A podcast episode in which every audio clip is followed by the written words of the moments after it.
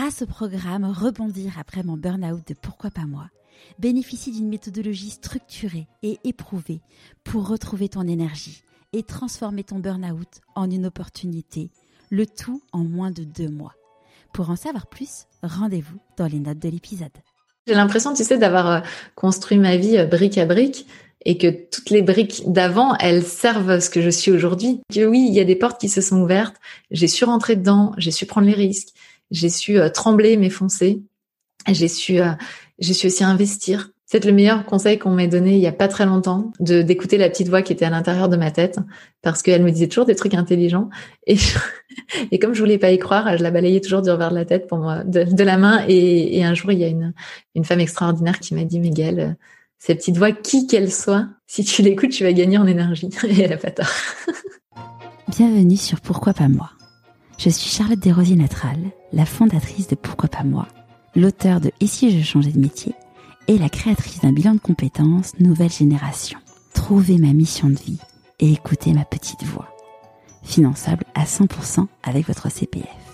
Grâce à des témoignages sans coupe, découvrez les véritables coulisses de ceux qui ont écouté leur petite voix. Pourquoi pas moi Le podcast qui t'invite à écouter ta petite voix. J'ai découvert, il y a maintenant un an, le travail de Gaëlle suite à son TEDx sur le cycle menstruel. Une mine d'or pour mieux comprendre les femmes.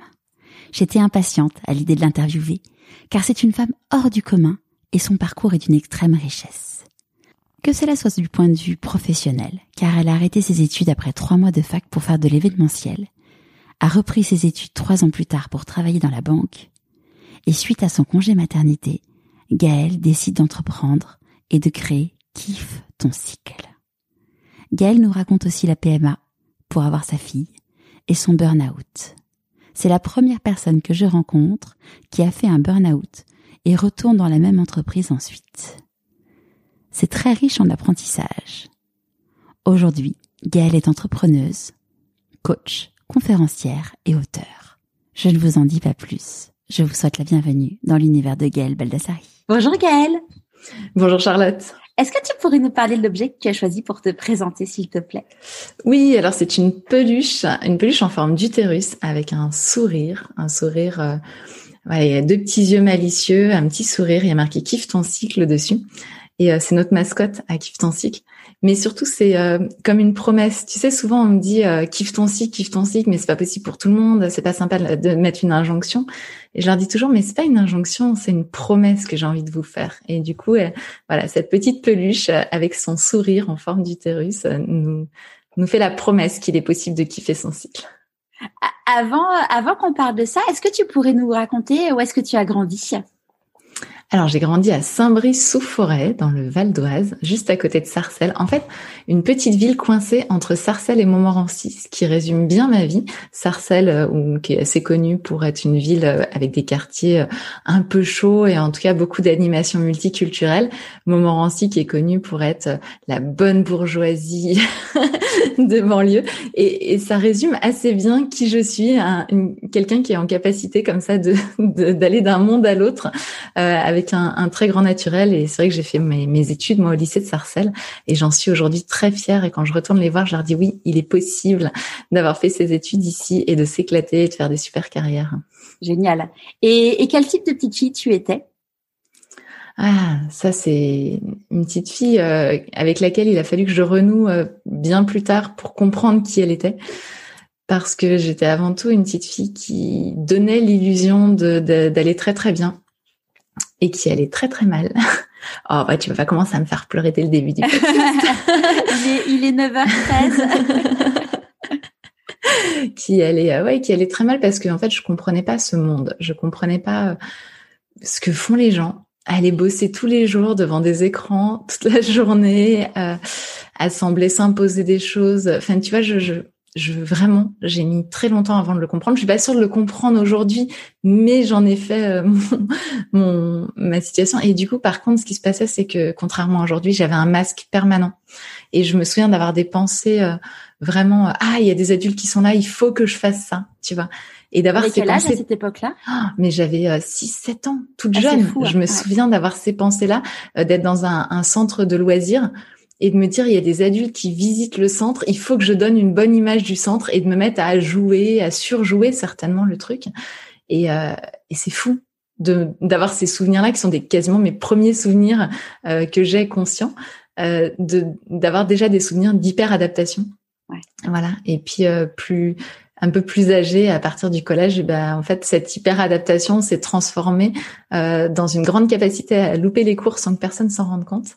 Et donc j'ai voilà j'ai été beaucoup solitaire tranquille sur mon canapé parce qu'en fait je loupais les cours mais je revenais à la maison. Ouais, c'est ce que j'avais demandé. Tu loupais les cours mais tu faisais quoi? J'étais juste avec moi. En fait, rien. Je faisais euh, vraiment, je ne faisais rien.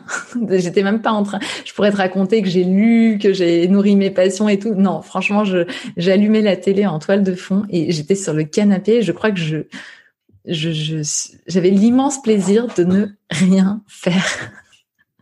Et tu disais que tu avais l'image euh, de personnes qui travaillaient euh, face à un écran. Tes parents, ils, faisaient quoi ou ils font toujours quoi comme comme métier? Alors, mes, parents ne travaillent plus aujourd'hui. Ils sont à, l'heureuse retraite parce qu'ils sont vraiment très joyeux. Euh, déjà, mes parents, ils avaient, ils m'ont montré l'exemple de parents qui aimaient leur métier. Donc ça, c'est quand même euh, joyeux parce que moi, j'ai jamais vu mes parents euh, partir le matin en disant ah, je suis pas contente de ce que je fais, tout ça. Je déteste aller à mon bureau. Moi, mes parents sont partis jusqu'à la fin heureux au bureau euh, et donc pas forcément au bureau parce que ma mère était éducatrice de jeunes enfants. Elle travaillait dans une euh, dans un hôpital. Ok. Et j'ai toujours admiré ce qu'elle faisait parce que je trouvais que c'était très peu reconnu par rapport au bien-être qu'elle pouvait donner aux enfants, aux familles, euh, cette capacité à accompagner la souffrance. Voilà, moi je disais, je finirai en larmes tous les jours. elle me disait, oh ça m'arrive. et, euh, et, voilà, elle était passionnée, elle m'emmenait euh, de temps en temps à, l'hôpital et j'adorais être au travail avec elle. Et mon papa était a longtemps travaillé dans la banque euh, comme directeur d'agence. Donc quand j'étais petite, il m'arrivait d'aller à son agence et, euh, et de travailler, parce qu'à cette époque-là, c'était pas choquant qu'un enfant de 7, 8 ans, 9 ans réponde au téléphone en disant bonjour le CIC, vous voulez parler à qui? Aujourd'hui, on pourrait plus faire ça malheureusement. Euh, je gagnais un dollar par jour travaillé ce qui fait que j'étais un peu exploitée quand même. Pourquoi un dollar? Ben en fait c'était la dame de la caisse euh, de qui, qui travaillait euh, voilà au guichet, euh, qui je pense avait euh, des dollars comme ça. Tu sais, parfois on a des, des, fonds de caisse, des gens qui nous ont donné une pièce comme ça parce que bien sûr on peut pas toucher à la caisse. ou quoi? D'accord. Voilà et donc en fait elle avait, elle m'avait donné un billet, un dollar et à la limite il y avait beaucoup plus de valeur pour moi, tu vois, que si elle m'avait donné 5 francs parce que c'était en francs à l'époque. Je pense que ça avait beaucoup plus de valeur, tu vois. Il y a le côté très exotique. J'étais tellement fière avec mon billet d'un dollar. Donc voilà, et puis ensuite mon papa est devenu euh, directeur financier dans des entreprises et là j'ai moins vu parce que là pour le coup c'est là où je me disais mais je, il a l'air content hein, mais je comprends vraiment pas ce qu'il fait ses journées. Et, et toi, ça tes rêves du coup quand tu étais petite, c'était tu disais oh, quand je serai grande, euh, tu rêvais de faire quoi? Alors, j'ai eu plusieurs phases. J'ai commencé par vouloir être pilote d'avion quand j'avais trois ans. Donc, bah oui, je prenais l'avion pour aller voir mon, mon papy et ma mamie. Et du coup, j'avais la chance, souvent, j'avais l'audace de demander à aller voir euh, à la cabine. pilote et du coup, à la cabine, voilà. Et, et du coup, ça me faisait rêver. Euh, et puis après, je voulais être... Alors, j'ai voulu euh, vivre dans un champ sans rien. le long de la voie ferrée. Je sais pas pourquoi j'avais cette image-là, un champ de maïs, le long de la voie ferrée et euh, et d'avoir une vie voilà complètement euh, sans rien. Ça c'était mon grand rêve adolescente, bah, justement quand je comprenais rien à ce qui se passait autour de moi. Euh, et puis ensuite euh, prof de biologie et chercheuse. Et ça c'était quand?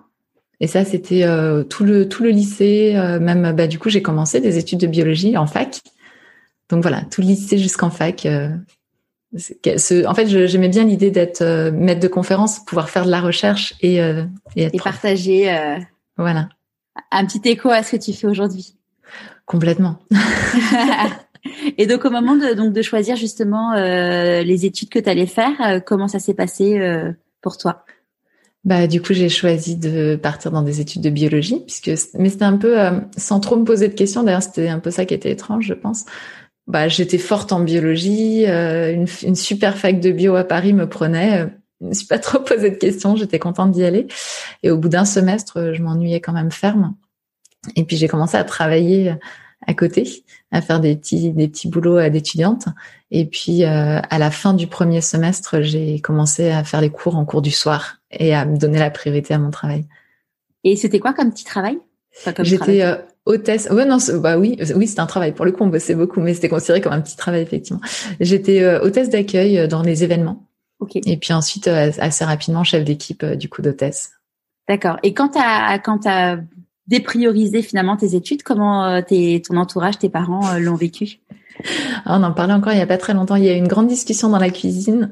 Alors c'est très drôle parce que qui n'était pas lié au fait que je dépriorise mes études, mais qui était lié au fait que je faisais mes études en cours du soir à Paris, que donc je rentrais à Saint-Brice-sous-Forêt, donc à la gare de Sarcelles-Saint-Brice euh, tous les soirs euh, tard aux alentours de 23h à 23h30 et que ça faisait terriblement peur à mes parents. Donc le, problème était plus là finalement. Je pense que mes parents me le disent encore aujourd'hui. Ils ont toujours eu confiance dans le fait que j'allais faire quelque chose. Ils n'avaient pas envie de me pousser ni de. Mais par contre, ils étaient très inquiets que je fasse les études en cours du soir. Et euh, je me souviens de cette phrase de mon papa qui me dit, dans, dans, un élan de désespoir de me contraindre à changer d'avis, eh bien puisque c'est comme ça, si tu loupes ton année, tu me rembourseras ton argent de poche. Et je lui dis, mais j'en ai pas besoin de ton argent de poche, je travaille. Et là, j'ai senti toutes ces capacités de négociation s'effondrer. voilà. Et puis en fait, assez rapidement ensuite, j'ai pris un appartement à Paris et je suis partie de chez eux. Et du coup, ils étaient beaucoup plus rassurés euh, du fait que je rentre à Paris qu'en banlieue, quoi. Et donc là, tu as donc t'as as mené en parallèle donc études plus euh, plus job. Euh, t'as fini, t'as réussi, t'as as, réussi à, à, à faire les deux euh, jusqu'au bout? Non, je suis pas allée au bout. En fait, je suis allée au bout de la première année de, de biologie, mais je suis pas, j'ai pas continué derrière. Et en fait, euh, il y avait aussi un tiraillement, c'est-à-dire qu'à un moment, j'ai vu un prof dans l'amphi et il avait ses pages toutes jaunes qui récitait depuis des années et je me suis dit mais je veux pas être ça quoi. et je sais pas, j'ai eu comme un flash et à ce moment-là, j'ai aussi réalisé que je comprenais rien au monde. Je comprenais rien à l'économie, comment était fabriqué l'argent, qu'est-ce qui se passait. J'avais l'impression d'être complètement hors sol avec mes cellules et puis euh, des trucs que j'adorais, mais mais de ne pas comprendre le monde autour de moi. Et euh, et à ce moment-là, j'ai pris la décision de, de repartir vers le commerce, faire des études de commerce pour euh, comprendre, pour comprendre le monde. Et, euh, et, je suis rentrée dans la banque pour aussi peut-être un peu comprendre les choses de l'intérieur. Puis parce que mon papa m'a dit euh, fais ton alternance dans la banque, ils t'embêteront pas et puis tu pourras travailler, euh, tu pourras euh, faire tes études à côté, ils vont pas venir t'embêter. Donc j'ai écouté mon père. et euh, donc là, du coup, t'as arrêté, t'as arrêté ton job pour du coup, enfin entre guillemets, reprendre tes études avec une alternance dans la banque pour comme ça avoir toujours les moyens d'avoir ton appartement? Euh, oui, mais c'est vrai qu'à cette époque-là, si j'avais pas été en couple, j'aurais pas pu payer mon appartement. Donc clairement, ça a été une grosse baisse de, niveau de vie euh, de passer du job d'hôtesse que je travaillais beaucoup. Donc, euh, je faisais beaucoup d'horaires, beaucoup de nuits, des choses comme ça. Donc, euh, du coup, euh, j'avais un salaire qui était très correct. Et c'est vrai que quand je suis repassée en alternance, la dégringolade a été un peu rude et très gentiment, j'ai trouvé, mes parents m'ont proposé de m'aider à ce moment-là et m'ont donné, m'ont redonné l'argent qu'ils comptaient me donner pendant mes études, en fait. Ah, À ce moment-là. Donc, ouais, mais j'ai des parents extraordinaires, ah. vraiment. t'avais, t'avais quel âge, du coup, à ce moment-là? Ah, j'avais 19 ans. Oui, ce qui en fait, euh, euh, vu de l'extérieur, tu dis finalement, euh, euh tu avais déjà un train de vie d'une personne qui bossait depuis, enfin qui bossait et qui gagnait sa vie, mais mais bon, quand tu dis finalement, entre guillemets, tu n'avais que 19 ans et de, enfin maintenant, moi j'ai 38 ans, je me dis, c'était un bébé. Oui, mais à cette époque-là, quand je suis revenue en BTS action, euh, action commerciale, ouais, euh, ce qui était drôle, c'est que les élèves qui étaient en classe avec moi, ils étaient chez papa, maman. Pour eux, l'argent qu'on gagnait, c'était de l'argent de poche, et s'ils sautaient une année, euh, c'était pas très grave. Alors que moi, j'avais vraiment la niaque, quoi. Et je leur disais, mais c'est juste vous taisez, je suis en cours, je veux mon BTS, je referai pas une année de plus, quoi. Donc c'est ça la différence, peut-être, c'est le fait que qu'à un moment on a la conscience que et puis quand on rentre à la maison bah il y a les devoirs à faire mais il y a aussi le ménage il y a aussi tenir un, un, ménage quelque part, aller faire les courses, etc. Voilà, la, la, la, vraie vie. Mais oui, j'étais un bébé. un joli bébé. Et, et, donc, du coup, tu mets un premier pas dans la banque. Ouais. Tu y restes Ouais, je vais, j'y reste alors que je me dis je veux pas y rester. Je, je fais les deux ans et je m'éclate je m'éclate euh, comme chargée de clientèle. On me donne un, on me donne un portefeuille de clients. Donc euh, dès le début, euh, une grande chance, même si j'ai passé quelques mois au guichet, mais ça a été très rapide. Et, euh, et je dis, je ne veux pas y rester. Je veux retourner dans l'événementiel. J'aime trop l'événementiel. Et en fait, à la fin, ils me font une proposition que je ne peux pas refuser. Euh, d'avoir un salaire bah, au-dessus des autres de ma promo en fait avec un poste hyper intéressant et euh, et en plus la promesse qui me forme et, et, en fait, moi, à cette époque-là, je m'étais déjà fait la promesse à moi-même que je voudrais un bac plus 5, parce qu'il y avait une petite anicroche euh, avant. Et donc, quelque part, ils me promettent qu'ils vont me former. Donc, je me dis, le salaire, les, les conditions et cette promesse-là, allez, j'y vais. Et du coup, je signe. Pourquoi c'était si important pour toi d'avoir un bac plus 5 ah, c'est une histoire qui s'est passée euh, quand je travaillais dans l'événementiel justement, où j'ai postulé euh, sur un poste de euh, de chargé de projet événementiel. Et j'avais déjà fait ce poste plusieurs fois en intérim dans cette agence et ça s'était super bien passé. Les équipes étaient hyper enthousiastes de bosser avec moi. Et le la personne qui s'occupait des RH aujourd'hui je sais plus si c'était un homme ou une femme tu vois j'ai plus ce souvenir là mais cette personne qui s'occupait des, qui était directeur ou directrice des ressources humaines, m'a dit euh, ta candidature colle en tout point, mais je ne peux pas me permettre de prendre quelqu'un qui n'a pas de diplôme supérieur. Et ce jour-là, dans ma tête, je me suis dit, j'aurais un bac plus 5 comme ça, plus jamais personne ne sortira une ineptie pareille. D'autant qu'ils avaient pris à ce poste une nana qui avait un bac plus 3, effectivement, mais en droit. Le truc qui n'avait rien à voir avec le poste. Mais voilà, et j'ai senti toute cette bêtise humaine liée au diplôme et je me suis dit, ok, ma cocotte, si avec ça, tu te démerdes pour les avoir et puis voilà, quoi. Donc voilà.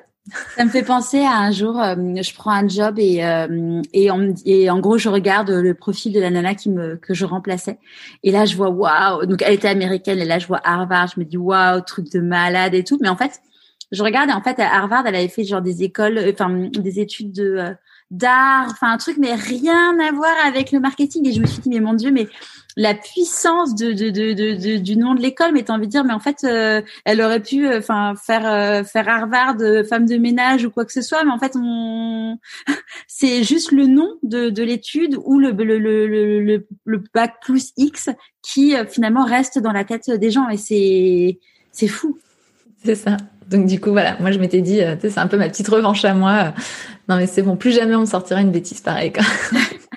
Donc là, du coup, tu commences, euh, tu commences donc dans la banque en tant que conseillère de clientèle, et puis après, bah, tu, tu gravis les, les, échelons. Tu te retrouves du coup, finalement à, la place de papa euh, quand il était euh, directeur d'agence. Ah ouais, mais il y a eu un très long chemin entre les deux, hein, parce que j'ai. Ah, t'as pas fait ça en un clin d'œil? Ah non, non, mais au-delà de ne pas le faire en un clin d'œil, il y a eu beaucoup de. parce que moi, en fait, à cette époque-là où j'étais chargée de clientèle, je disais jamais je serai directeur ou directrice. Jamais je serai directrice. Euh, parce que je voyais mon directeur et je trouvais euh, vraiment, je, je, disais c'est un sacerdoce. C'est euh, en fait, je, je trouvais qu'il était très mal payé pour le boulot qu'il faisait. et, et, en plus, bah moi, comme j'étais jeune et j'étais pas la seule dans l'équipe à être jeune, on était d'une d'une comment dire d'une insolence toute épreuve avec lui, le pauvre. Il s'en est pris plein la tête. Et voilà, je trouvais qu'il gérait des trucs aussi bêtes que euh, euh, savoir s'il y avait des ampoules euh, et savoir si le ménage avait été bien fait, comme gérer les clients qui se mettaient à hurler pour. Et je trouvais que c'était d'une ingratitude totale ce métier et, et, un sacerdoce. Et du coup, je je m'étais dit, je, jamais jamais je ferais ce boulot-là. Et qu'est-ce qui a fait que du coup tu t'y es retrouvé bah parce que justement il y avait un très très long cheminement entre les deux. En fait moi euh, après la BNP donc je suis restée en tout quatre ans, deux ans en alternance et deux ans en CDI à la BNP et euh, j'ai fait un micro passage par HSBC qui s'est très très mal passé et, euh, et après ça j'ai choisi de partir faire le tour du monde pendant un an. D'accord ça je savais pas. Donc tu vois il y a eu un très grand chemin on va dire. Après le tour du monde j'ai repris des études. Euh, et le tour du monde, du coup, euh, pour, enfin, qu'est-ce qui a, enfin, quel a été le déclencheur pour te dire je pars faire le tour du monde? Bah déjà j'avais très très envie de voyager. Moi j'avais beaucoup de projets que j'avais un petit peu abandonnés parce que je m'étais fiancée tout ça. Donc j'avais j'étais rentrée un peu dans le moule et euh, j'avais des grands projets. Je voulais partir un an vivre aux îles Kerguelen euh, avec les pingouins euh, pour les compter. Je voulais partir un an et ça c'était déjà prévu et j'ai abandonné un peu au dernier moment pour rester avec mon chéri de l'époque. je devais partir un an aux États-Unis comme jeune fille au père. Enfin tu vois j'avais plein de projets comme ça. Et en fait, bah, à ce moment-là, j'avais plus de job. je m'étais séparée avec mon chéri. Et le, chéri fait avec qui Le chéri en question, ouais, exactement. D'accord. Et, euh, et en fait, euh, bah, je me suis dit, c'est un peu le moment ou jamais. Et, et j'avais de l'argent sur euh, le compte. Et coup de bol monstrueux, les actions de la BNP donc, ont monté juste au moment où je suis partie. Et comme j'avais un plan d'épargne entreprise, bah, j'ai récupéré cette petite manne-là, doublée du fait que mon chéri adorable de l'époque avait euh, euh, séparé nos économies en deux alors qu'il gagnait beaucoup plus sa vie que moi. Il m'avait dit, euh, de toute manière, si t'avais pas été là, j'aurais tout claqué, donc tu reprends la moitié. Est quand même, euh, ah bah ouais, mais c'est un, un, homme adorable. Ça reste un homme adorable. Hein. Je veux dire, c'est pas parce que nos vies se sont séparées que. Et, et donc à ce moment-là, je me suis retrouvée avec une petite manne financière sur mon compte. J'avais 25 ans aucune envie de fêter les Sainte, la, Sainte Catherine. C'est con, mais en fait dans la banque euh, il y a cette euh, tradition de fêter la Sainte Catherine et je voulais pas. Et, donc je me suis dit il faut que je me casse avant. Et euh, et puis aussi cette envie de faire le tour du monde qui était là depuis longtemps, un momentum. Et puis aussi je me suis dit mais attends j'ai 25 ans, j'ai 7 ans d'expérience professionnelle. C'est énorme. je pense que si je pars un an, il n'y a pas grand monde qui va s'en rendre compte. Et euh, bah, par contre, mes copains qui sortaient un peu du sérail euh, d'école de commerce, de tout ça, me disaient à l'époque, mais t'es complètement taré d'arrêter ta carrière maintenant, alors que tout marche pour toi. C'est le moment où il faut que tu, tu sois là à fond, à pied sur le champignon. Ils m'ont dit, tu vas, tu vas tout, tout, tout jeter en l'air et t'auras plus de carrière derrière. Je dis, bah tant pis, je suis partie. Donc voilà. Et, ton, et tes parents, qu'est-ce qu'ils t'ont dit quand euh, tu leur as dit Ma maman, elle m'a dit fonce, elle m'a dit bah ça m'étonne pas. On s'attendait à un moment ou à un autre que tu fasses un truc comme ça. Enfin, ils avaient déjà entendu parler des îles Kerguelen, donc à la limite, ça changeait pas grand chose. Euh, et puis mon papa, euh, mon papa, ça a été plus compliqué, mais j'ai trouvé ça magnifique. Mon papa exprime très peu ses sentiments. Et ce jour-là, quand je l'ai annoncé, il est devenu tout blanc et je suis allée un peu le choper tout seul et je lui dis mais vas-y, dis-moi ce que t'as, crache ta valda. il m'a dit j'ai peur. Et c'était énorme pour moi. C'est la première fois que mon père me disait ça. Ouais. Et du coup, j'ai dit, OK, qu'est-ce que je peux faire pour toi? Parce que moi, je vais le faire, ce projet, mais qu'est-ce que je peux faire pour toi? Et il m'a dit, bah, donne-nous euh, régulièrement de tes nouvelles. Du coup, je lui ai promis de le faire et je l'ai fait. Et le retour en France, ça s'est passé comment? Ah, bah, c'était un peu étrange. Euh, en fait, euh, c'est particulier quand on revient comme ça de voyage. Il y a une partie de nous qui a absolument envie de revenir, donc j'avais mis des alertes de repartir, donc j'avais mis des alertes sur sur internet pour euh, les vols en Inde pour savoir quand est-ce que le, prix baissait. Et en même temps, euh, en fait, ce qui s'est passé, c'est que pendant le tour du monde, il y a eu un alignement de planètes et il y a un moment où je suis revenue en France. Euh, j'étais au Guatemala. Je, ça s'est très très mal passé pour moi, Guatemala. J'ai fait une crise. Après, j'apprendrai que c'est une crise classique chez les gens qui voyagent tout seuls. Mais moi, à l'époque, je le savais pas. Je n'étais pas préparée à ça. Et euh, je me suis retrouvée complètement paranoïaque, à pu vouloir sortir de, de, ma chambre, être dans une détresse euh, très importante. Et en fait, à ce moment-là, il se trouve qu'il y avait aussi euh, des élections auxquelles il était important pour moi de participer. Alors, je ne sais plus lesquelles, mais je me souviens de ce truc-là. Et il y avait l'anniversaire des 50 ans de ma maman. Et il y avait euh, un concours pour euh, une école au Conservatoire national des arts et métiers. Et tout ça se passait dans une fenêtre de deux semaines, tu vois, deux, trois semaines. Et du coup, j'ai pris un aller-retour pour la France. Je me suis requinquée. J'ai fait une surprise à ma mère parce que donc ils étaient pas au courant que je revenais. Génial. Et j'ai fait une surprise à ma mère le soir de son de son cinquantième anniversaire. Du coup, je suis arrivée dans un carton et j'ai cru qu'elle allait mourir la pauvre quand elle m'a vue. et, euh, et donc j'ai passé le concours pour le Conservatoire national des arts et métiers. Les copains qui étaient avec moi au concours s'en souviennent encore tellement j'étais totalement azimutée et tellement je. Parce que du coup t'avais pas préparé, enfin. Ah mais non, enfin non et puis j'ai oublié de retourner une feuille pour tout te dire. Il y a une des feuilles, je, regardais à l'épreuve et je me disais quand même, les autres ont l'air de mettre du temps pour la faire. Mais voilà, malgré tout, euh, bah, je l'ai eu. Je suis rentrée euh, dans cette école, donc j'ai quand même réussi à les convaincre que c'était une bonne chose de me prendre. Et euh, je crois que j'étais allée voir le directeur d'études juste après en lui expliquant que j'avais pas retourné la feuille, que j'étais désolée. Enfin, vraiment, les gens m'ont dit, mais tu, tu volais au-dessus du sol, quoi. mais du coup, je suis rentrée en France avec ce projet. Ouais. Oui, c'était pas en fait, voilà, c'est ça. Je, je, savais que je rentrais à l'école, je savais que j'avais envie de faire cette école, euh, donc du coup, je, ça s'est bien passé malgré tout. Mais c'est vrai qu'on est dans un état un peu second. Je, je, souriais aux gens dans le métro qui me regardaient un peu bizarrement. Moi, alors, j'ai pas jamais fait le tour du monde et tout, mais euh, j'ai vécu pendant euh, huit ans à Marseille et je suis repartie à Paris euh, pendant cinq ans, le temps de faire mon burn-out. Et suite au premier confinement, on est reparti vivre à Marseille. Et je me rappelle à l'époque euh, où, euh, je, bon là, de façon, euh, depuis qu'on est revenu à, à, Marseille, je ne vais pas trop à Paris, hein, forcément avec tout ce qui s'est passé cette année. je me rappelle, j'étais dans le métro, je discutais avec des gens et tout. À Paris, les gens ils me regardaient genre, mais vous, vous êtes pas d'ici. Je, bah, je suis née à Paris, mais c'est vrai que je me suis évadée. Et Marseille, c'est un peu un autre pays, mais c'est vrai que les gens parfois ils te regardent, t'es là, mais qu'est-ce qui lui est arrivé, elle? Ah mais c'est ça, moi je, parlais aux gens dans le métro, je repérais tous les touristes perdus, donc j'allais les voir en leur disant eh, je peux vous aider et tout. Mais tu sais, en fait toute contente de pouvoir aider quelqu'un. Parce qu'on m'a tellement aidé pendant cette année que voilà, j'avais envie aussi d'être celle-là qui puisse de donner. Euh, et euh, voilà. Mais après, finalement, on se réacculture vite, hein, quoi qu'on en dise. Puis j'ai une super euh, classe au CNAM avec moi, donc voilà, ça s'est super bien passé.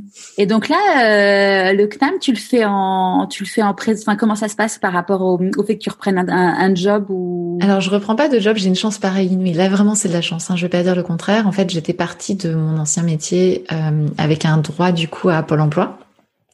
Et pendant le tour du monde, je l'ai pas du tout activé parce que c'est pas c'est pas légal et puis j'ai pas envie en plus de prendre la tête avec ça. Euh, et donc en fait, quand je suis revenue, je je savais pas du tout. J'avais le droit de réactiver euh, mes droits. Ok. Et donc, euh, je me souviens, j'en ai pleuré dans le dans le bureau. Il était mort de rire, je pense, mais mais touché euh, le bureau du monsieur de, de Pôle Emploi à l'époque, qui m'explique que oui, euh, il va, déjà un, il va me réactiver mes droits. Donc c'était le bureau des assédiques parce que c'était séparé à l'époque. Et il m'explique que un, il va me réactiver mes droits, mais que deux, comme je suis en train de lui expliquer que je vais reprendre les études, il va me laisser tranquille pendant un an. J'en pleurais tellement. Je, mais c'est vrai, vous pouvez faire ça, mais c'est un truc de fou. Et donc j'ai repris mes études. En fait, euh, c'était justement une proposition un peu particulière du CNAM qui permettait de faire euh, euh, la première année, enfin la dernière année de licence et la première année de master en un an. Ok uniquement pour des gens qui avaient déjà travaillé, qui avaient déjà une expérience du coup. Et donc euh, c'était très dense effectivement, mais c'était en présentiel et en, euh, le jour. Et donc on a fait le premier semestre euh, une année de L3 et deuxième semestre l'année de master, quoi, qui à ne s'appelait pas comme ça parce que oui. Ouais. Je me souviens plus des noms de ouais. maîtrise première voilà. J'ai fait ma maîtrise en voilà et, et ensuite à l'issue de ces deux années-là, j'ai repris un travail et j'ai repris aussi, j'ai continué mes études pour avoir le, le DESS en cours du soir. D'accord. Et donc là, le travail, t'es retourné à la banque. À la banque. je voulais retourner dans l'événementiel, j'avais toujours ça comme idée. Et puis, euh, et puis j'ai fait en fait mon, mon mémoire de, de master de master 1 sur euh, le microcrédit. Et j'ai trouvé ça absolument passionnant de savoir qu'il pouvait y avoir des banques qui puissent aussi accompagner quelque chose de l'ordre du soutien ou euh, voilà. Et j'ai rencontré le crédit coopératif euh, en faisant ce, ce master-là, enfin ce mémoire-là. Et je, voilà, j'ai postulé à un poste totalement improbable où l'intitulé était tellement dingue que personne n'avait postulé. C'était quoi J'ai été prise. C'était euh, responsable éducation nationale. Ça ne voulait rien dire. Ah oui, en effet, oui. Vraiment. Dis, dans une banque, oui, c'est. non, non, mais ça ne voulait rien dire. Du coup, euh, ma chef de l'époque me dit, tu sais, je vais être honnête avec toi, on n'a pas beaucoup de gens qui ont postulé. Je dis, bah, ça tombe bien. Et il s'avérait que c'était un poste très intéressant, mais effectivement.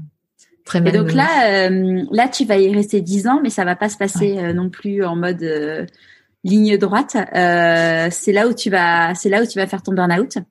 Ouais. Ouais. J'ai, euh, j'ai, été intrapreneuse pendant dix ans au crédit coopératif. J'ai créé mes postes à chaque fois. Donc c'est toujours des postes qui n'existaient pas que j'ai créés. J'adore faire ça. Donc je me suis vraiment éclatée, vraiment.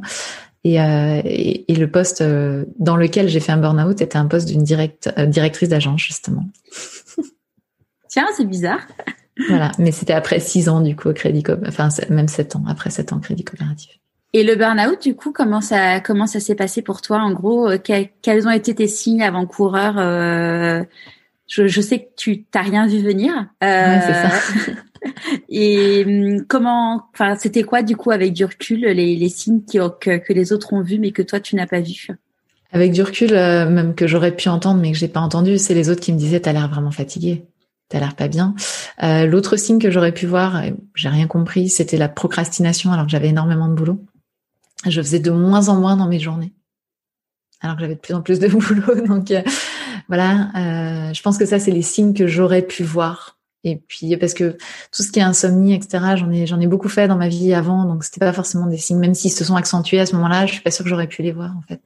Mais voilà, le fait de procrastiner dans mon boulot alors que j'avais beaucoup de travail, le fait de me dire chaque jour, euh, mais t'en fais de moins en moins, le fait de me retrouver à jouer des mineurs derrière mon écran en, faisant en sorte que personne me voit, tu vois, alors que j'avais j'avais des dossiers de crédit à valider. je pense que ça j'aurais peut-être pu le voir, mais je l'ai pas vu. Et, et comment ça s'est passé du coup euh, quand Qu'est-ce qui a fait que du coup tu t'es arrêté euh, Une visite euh, complètement banale à la médecine du travail, mais alors vraiment euh, normale en fait, qui était prévue parce que tous les ans, tous les deux ans, je ne sais plus, fallait qu'on y aille. Et, euh, et j'arrive à la médecine du travail et j'allais bien, hein, vraiment. Enfin, je me sentais bien en tout cas. Et la personne qui me reçoit me demande comment je vais, et je m'effondre. Et je, je m'effondre en sanglots et je dis mais ça va, ça va, ça va. Juste, je suis un peu fatiguée, mais ça va. Et en fait, elle m'interdit de revenir à l'agence euh, et elle me met en inaptitude temporaire. Donc je me retrouve dans le RER e à me dire mais qu'est-ce que j'ai fait? C'est vraiment je, je comprends pas. Je comprends toujours pas que j'ai un problème. Je suis juste persuadée que c'est n'importe quoi et que j'aurais jamais dû me mettre à pleurer devant cette personne qui visiblement surréagissait à à ma réaction, alors que j'étais quelqu'un d'émotif et que c'est tout et que c'est ce que je lui avais dit. Donc voilà, je, je comprends toujours pas ce qui m'arrive. Je, je rentre chez moi, sur le chemin, j'appelle mon médecin traitant qui me connaît depuis que je suis gamine, qui me dit écoute, viens directement au cabinet quand tu quand tu euh, arrives. J'y vais directement. Je, il se repasse exactement la même scène, c'est-à-dire qu'il me dit comment vas-tu? Alors que j'arrive plutôt pimpante. Hein, J'avais pas pleuré dans le dans le RER, hein, j'étais bien. J'arrive plutôt pimpante et il me dit comment vas-tu? Et je, pareil, je m'effondre et, et je lui dis la même chose. Je dis mais mais vous me connaissez, je suis émotive, tout va bien. Je vais je vais dormir cet après-midi et demain tout ira bien, etc. Et là il me dit Gaëlle, ce que tu fais, ça s'appelle un alors il m'a pas dit burn-out à l'époque, il m'a dit un syndrome d'épuisement professionnel et tu retourneras pas au travail demain, ni après-demain, ni la semaine prochaine. Tu, ça va durer longtemps, mais je serai là. Et à ce moment-là, je dis n'importe quoi. Et je repars avec cet arrêt de travail. De euh, combien de, temps? De 15 jours. Mais il me dit, de toute manière, tu retourneras pas après 15 jours. Il, me le dit, tu vois. Mais il me dit, voilà, pour le début, euh, je retourne, je rentre chez moi avec cet arrêt de travail. Et je dis ça à mon conjoint et je dis n'importe quoi. Enfin, juste. Donc je, je, décide de ne même pas prévenir euh, ma direction que j'ai cet arrêt de travail. Donc jusque là ils sont toujours pas au courant que je suis en aptitude, en inaptitude et que j'ai un arrêt de travail. Dans ma tête, le lendemain je vais poser un RTT a posteriori et je retourne au boulot. et, ton, et ton conjoint comment il comment il aperçoit, enfin comment il, il réagit lui? Je sais plus. Je sais plus. Je, avec beaucoup de bienveillance bien sûr, mais je ne sais plus. Je crois que je crois que je suis tellement en mode non mais juste n'importe quoi qui, qui dit rien, tu vois, il essaye pas de quoi que ce soit. Ouais, il est pas genre euh, soulagé de se dire ah bah enfin quelqu'un. Euh... Non, parce que je rentre encore une fois à la maison pimpante. Je pleure pas en rentrant à la maison, tu vois. Je, je, entre les deux, j'ai séché mes larmes sur le chemin. Tu dis il y a un complot, il y a un complot autour de moi quoi. Ouais, enfin, en tout cas, je me dis qu'est-ce qu'ils ont tous, quoi. Enfin, tu vois, qu'est-ce qui, qu'est-ce qui leur prend? Ça va. Oui, je suis fatiguée. Ok, promis, ce soir, je me couche tôt. Vraiment, c'est ça. Une tisane et au lit. bah, c'est, donc, c'est ce que j'ai fait. Effectivement, je suis rentrée à la maison, je me suis reposée, j'ai dû me prendre un, un j'ai dû mettre un replay ou quelque chose comme ça, et puis, puis voilà. Et, et je suis, je me suis endormie effectivement assez rapidement. J'ai fait une grosse nuit, effectivement. Et le lendemain matin, pour le coup, c'est là que tout, tout me tombe sur la tête. C'est-à-dire, je ne peux pas me lever. Mon conjoint s'était levé avant moi. Et donc, il était euh, dans la cuisine certainement. Et je hurle, je, je dis, je, vraiment, je hurle en disant, mais je ne peux plus bouger. Il n'y a plus que ma tête qui va, il n'y a plus que ma bouche qui essaie de répondre. Le reste, il n'y a plus rien. Je ne peux pas lever mes mains, je peux pas lever mes jambes, je peux pas me lever. Donc là, c'est terrifiant c'est terrifiant. Je je comprends pas ce qui m'arrive. Là, je me mets à pleurer. Je sens un épuisement qui. Et là, c'est comme si tout arrivait d'un coup, quoi. Et, euh, et je me souviens de me dire, je n'ai même pas l'énergie de contacter mon chef pour lui dire que je ne serai pas là. Et c'est mon conjoint qui va taper sur mon BlackBerry à l'époque euh, un, un l'email pour dire que je suis arrêtée pendant 15 jours. Donc euh, voilà. Et à partir de là, c'est la descente aux enfers. Quoi.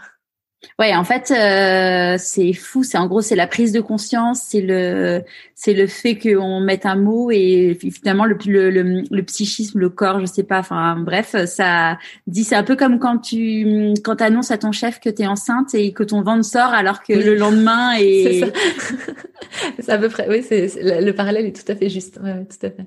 Et, et toi, comment tu le Alors évidemment, c'est la descente aux enfers, mais euh, comment tu le vis par rapport à ton chef? Est-ce que tu es en, mode culpabilité euh, Comment tu c'est un mélange énorme parce qu'en fait il y a, une partie de moi et j'en parlais encore hier avec une copine qui ne m'a pas quittée pendant tout le burn-out qui me disait mais tu te laisses aller quoi. Tu te mets un coup de pied au cul c'est bon tu y retournes enfin je veux dire c'est bon. T'as pas fait un infarctus t'as pas t'as pas un cancer euh, c'est n'importe quoi. Donc tu vois et donc cette partie là elle est arrivée très très vite et donc, malgré le fait que je ne puisse plus bouger, malgré tout ça, malgré le fait que, et ça c'est une chance inouïe, le diagnostic a été posé du coup avant même que, donc quelque part j'avais quand même des choses auxquelles me raccrocher, euh, et ça ça a été, je pense, très salvateur.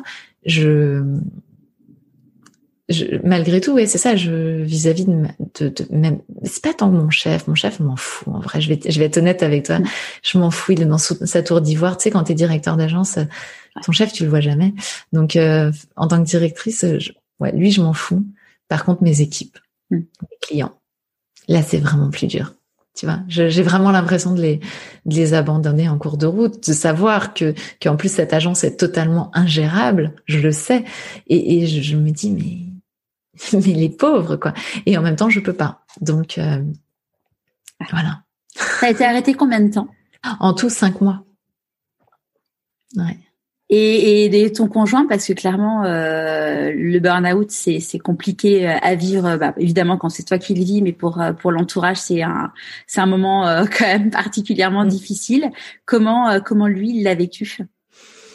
Moi, j'ai toujours été impressionnée. Je lui ai dit plusieurs fois que je suis même pas sûre s'il lui était arrivé ça que j'aurais été capable d'être ce qu'il a été.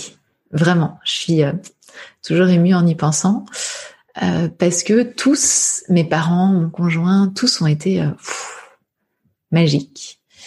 Euh, bah de toute manière, il n'aurait pas été là. Euh, en fait, il travaillait à la maison. Enfin, il travaillait, euh, il était photographe et donc il passait beaucoup de temps. Il n'avait pas de bureau en soi.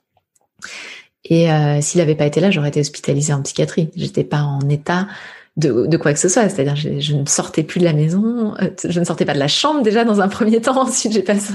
Enfin voilà, c'était quand même assez euh, assez impressionnant. Enfin, je veux dire, l'idée même de prendre une douche devenait complexe dans la journée. Je pense que c'était plutôt tous les deux jours que tous les jours hein, que je prenais une douche à ce moment-là. Euh, il m'a il m'a il m'a nourri à la béquée. Soyons clairs, vraiment, il a tout fait. Euh, pendant ce temps-là où j'ai été alitée au sens propre du terme, hein, vraiment il a tout fait et en même temps, il m'a rien demandé. Il m'a pas dit de se mettre un coup de pied au cul. Il m'a, il m'a dit mais c'est comme ça. En fait, voilà. C'est, il m'a soutenu du début à la fin. Il a soutenu dans mes crises d'angoisse parce qu'il s'est quand même passé des trucs très très durs euh, psychologiquement. Moi, j'ai eu des flashs, des flashs de mort, des trucs euh, qui sont venus me chercher très très loin. Et, euh, et il a été là, juste là, quoi. Et en même temps, tellement là, quoi. Donc, donc voilà, et mes parents, pareil, en fait, et j'étais surprise de ça. Je m'attendais notamment à, de la part de mon père à, des réactions ou à des non-réactions un peu, euh, voilà.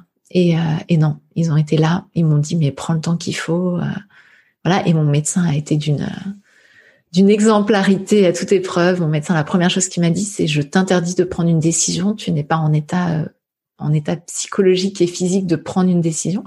Donc je, je t'interdis médicalement parce que moi, ma première réaction, c'était je retournerai pas là-bas, etc. et il m'a dit médicalement, je, je t'interdis, voilà. Et il m'a tout de suite dit, écoute Gaëlle, on est dans un pays dans lequel euh, la société protège les gens qui sont malades. Tu es malade. Et euh, je vais aller plus loin. Euh, tu es malade à cause de ton métier, à cause de ton travail. Et donc, le fait que ton entreprise en paye les conséquences, c'est plus que normal. Ils auraient dû faire des, des, actions de prévention. Et il me l'a dit très tôt, ça, tu vois. Et donc, quelque part, il a, il a dévissé le côté, voilà, je, je, vais partir, je vais les laisser, je vais leur dire. non, non. Il m'a dit vraiment, et, et je te rappelle que la loi ne t'impose pas de dire ce qui t'arrive. Donc euh, tu le diras quand tu seras prête. Et donc du coup, tu l'as dit au bout de combien de temps? Ah bah je l'ai pas dit. Je l'ai dit. en fait, je l'ai dit à mon retour. Si si, je l'ai dit à mon retour, mais pas immédiatement. En fait, je l'ai dit à mon retour parce que j'ai fait une micro rechute de burn-out euh, quelques mois après, et j'ai consulté un avocat à ce moment-là pour comprendre euh, ce qui se passait. Et euh, enfin, c'est pas une rechute justement. C'était pas une rechute, mais j'ai eu très peur de la rechute. C'est plutôt ça. J'ai fait une très grosse entorse euh, qui, qui, arrivait de façon totalement aberrante. Je, tu vois, le truc un peu étrange. Et surtout, j'ai dansé toute la soirée sans aucun problème. Et le lendemain, je pouvais plus poser le pied par terre. Et c'était très bizarre. Même le médecin m'a dit, je, je comprends pas comment vous avez pu même à chaud danser sur une. Enfin, voilà. il s'est passé un truc très bizarre. Et à ce moment-là, je me suis dit, mais je me réeffondre quoi. Et j'ai contacté une avocate qui m'a dit, mais euh, votre employeur est, est aussi co-responsable de ce qui vous arrive. Et, euh, et vous vous devez de lui faire savoir que sa, responsabilité est aussi engagée. Et donc elle m'a elle m'a aidé à rédiger un email pour pour annoncer que euh, bon, je pense qu'il le savait, hein, vu le type d'arrêt, etc. Euh, voilà. Ils t'ont pas demandé? Enfin, après, je sais que tu as le secret médical et tout, mais ils ont pas essayé de comprendre quand tu es revenu. Euh... Je pense que mon chef dans sa tête, j'étais juste une chieuse, quoi. je suis désolée, hein, mais ah non, non, mais euh, ne sois pas. voilà. Et mon équipe. Mon équipe, en fait, bah, comme j'étais en procréation médicalement assistée à l'époque, et du coup, il y avait des, le, fait que je dois me faire des piqûres, des, des contrôles, etc. Bah, quelque part, je leur ai dit voilà qu'il y avait un, un problème effectivement d'épuisement, mais qui était hormonal aussi. Voilà, j'avais. Je pense que tout le monde savait, mais tu sais, il y a des moments. C'est en fait l'illusion. En fait, c'est fou parce que euh, tu vois dans, dans toutes les personnes que j'ai interviewées ou même toutes les personnes que j'ai rencontrées euh, ou euh, bon bah voilà ça moi ça fait deux ans que je fête mes deux ans de burn-out et et j'ai jamais rencontré en effet quelqu'un. Après, c'était souvent des gens dans des petites boîtes aussi.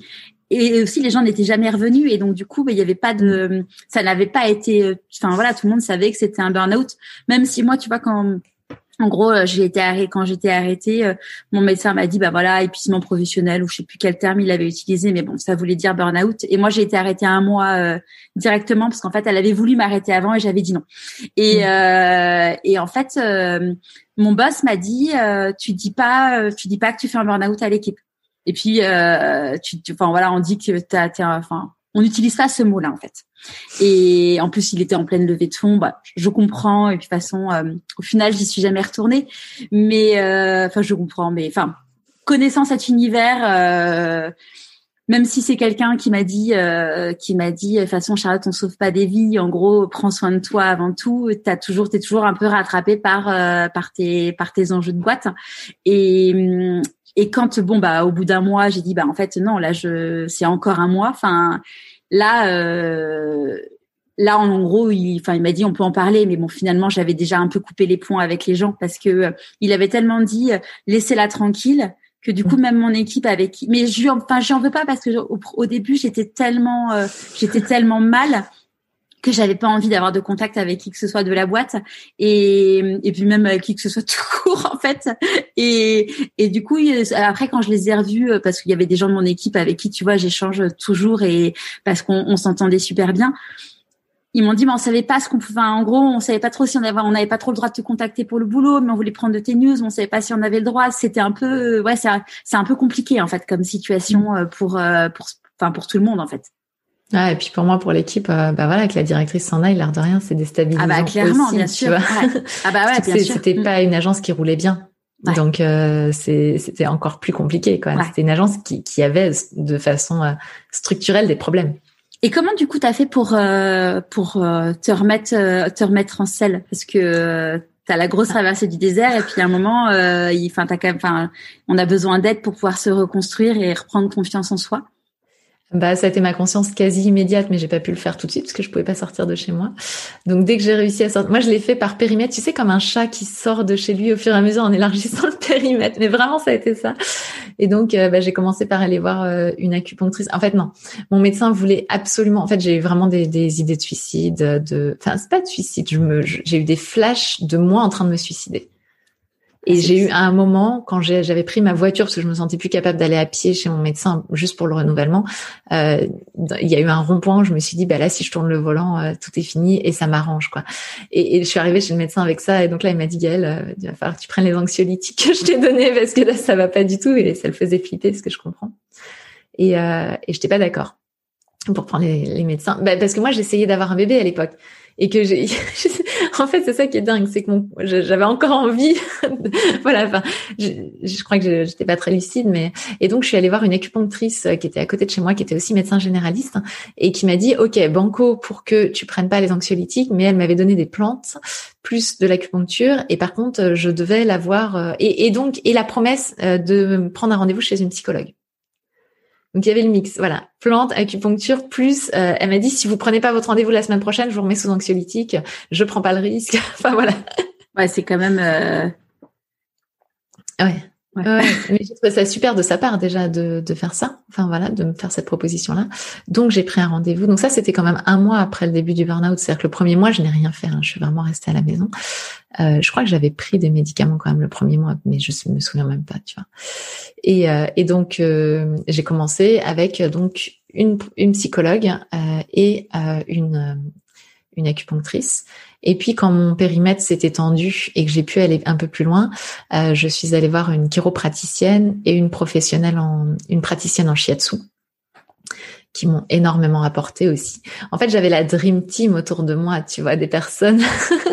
et, c'est drôle parce que ces rendez-vous-là rythmaient ma semaine et j'avais l'impression que un rendez-vous dans la journée, c'était déjà le truc énorme à faire, tu vois. Et ça rythmait un peu ma semaine avec euh, ces différents rendez-vous. Mais, euh, mais clairement, c'est cette dream team euh, autour de moi qui m'a permis de remonter marche à marche. Et euh, au bout des cinq mois, du coup, euh, tu commences enfin, pour toi, c'était évident que tu allais y retourner. Comment tu as vécu cette période? Alors c'est complexe parce que déjà les derniers rendez-vous chez le médecin pour renouveler, euh, sur la fin, il me renouvelait plus que de semaine en semaine en me disant Gaëlle, à un moment, va falloir que tu y retournes aussi ou que tu prennes une décision. Mais là, on est sur euh, voilà. Donc, euh, mais toujours avec beaucoup de bienveillance.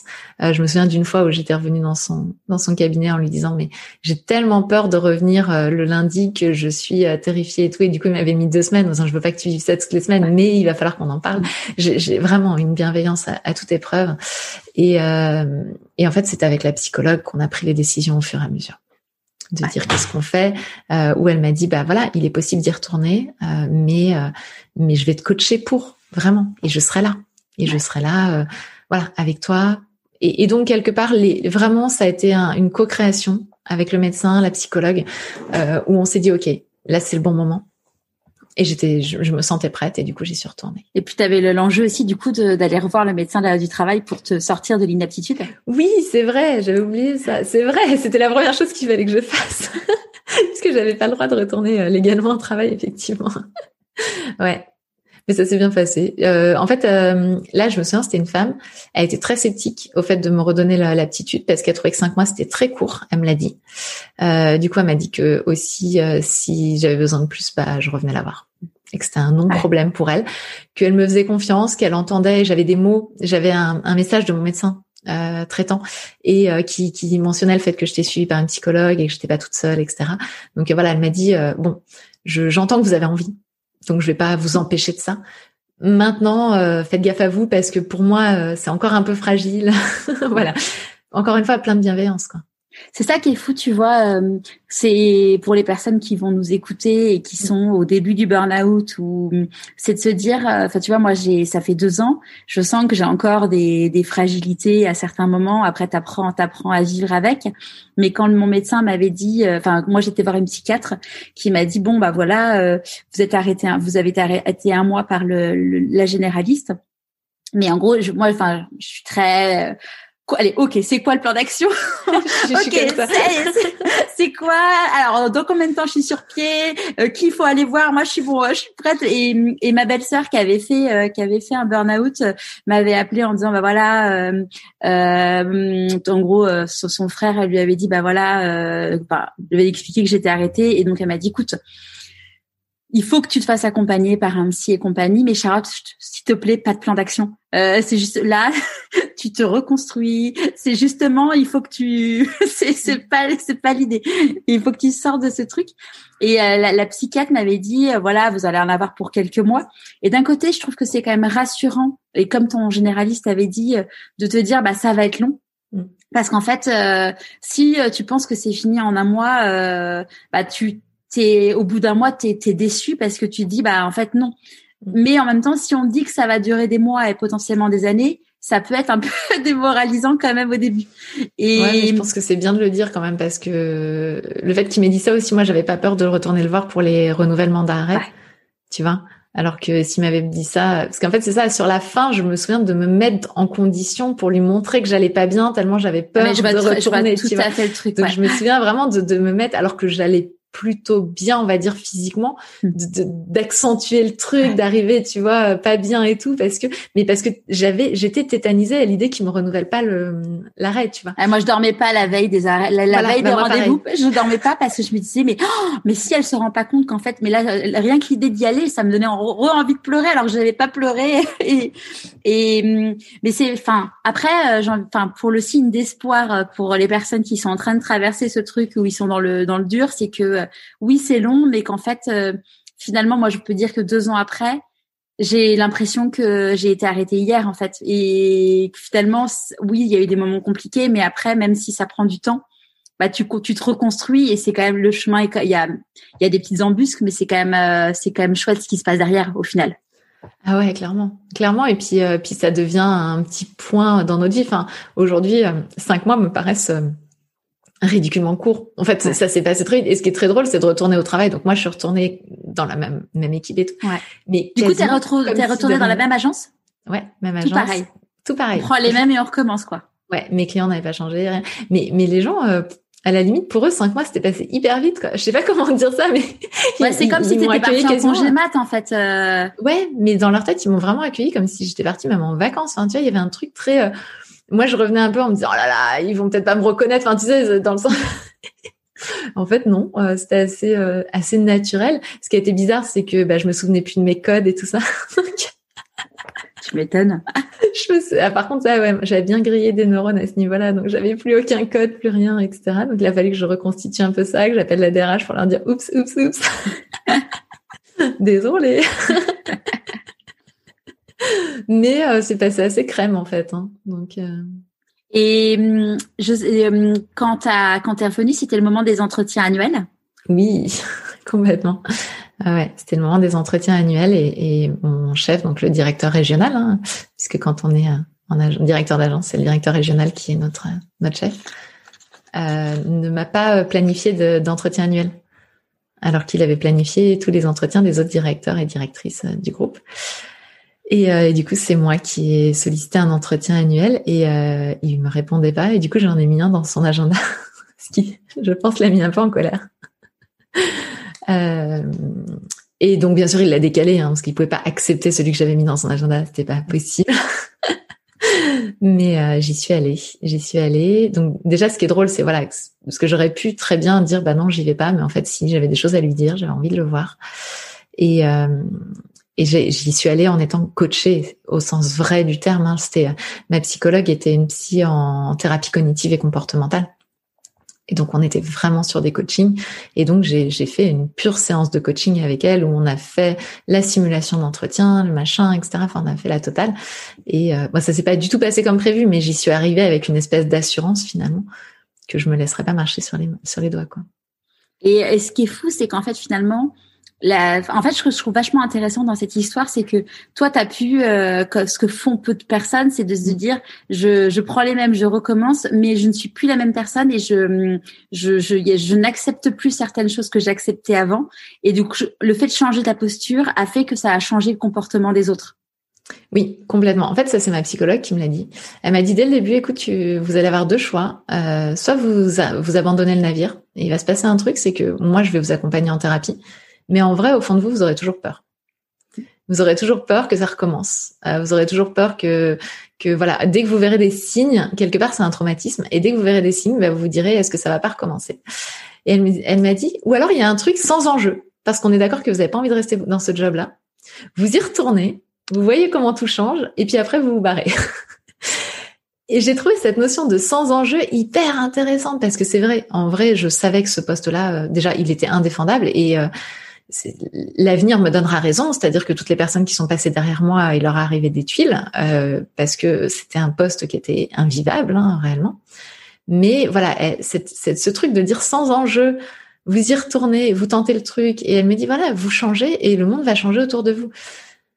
Et elle me dit et ça, ça vous forgera un truc vraiment euh, pour l'avenir.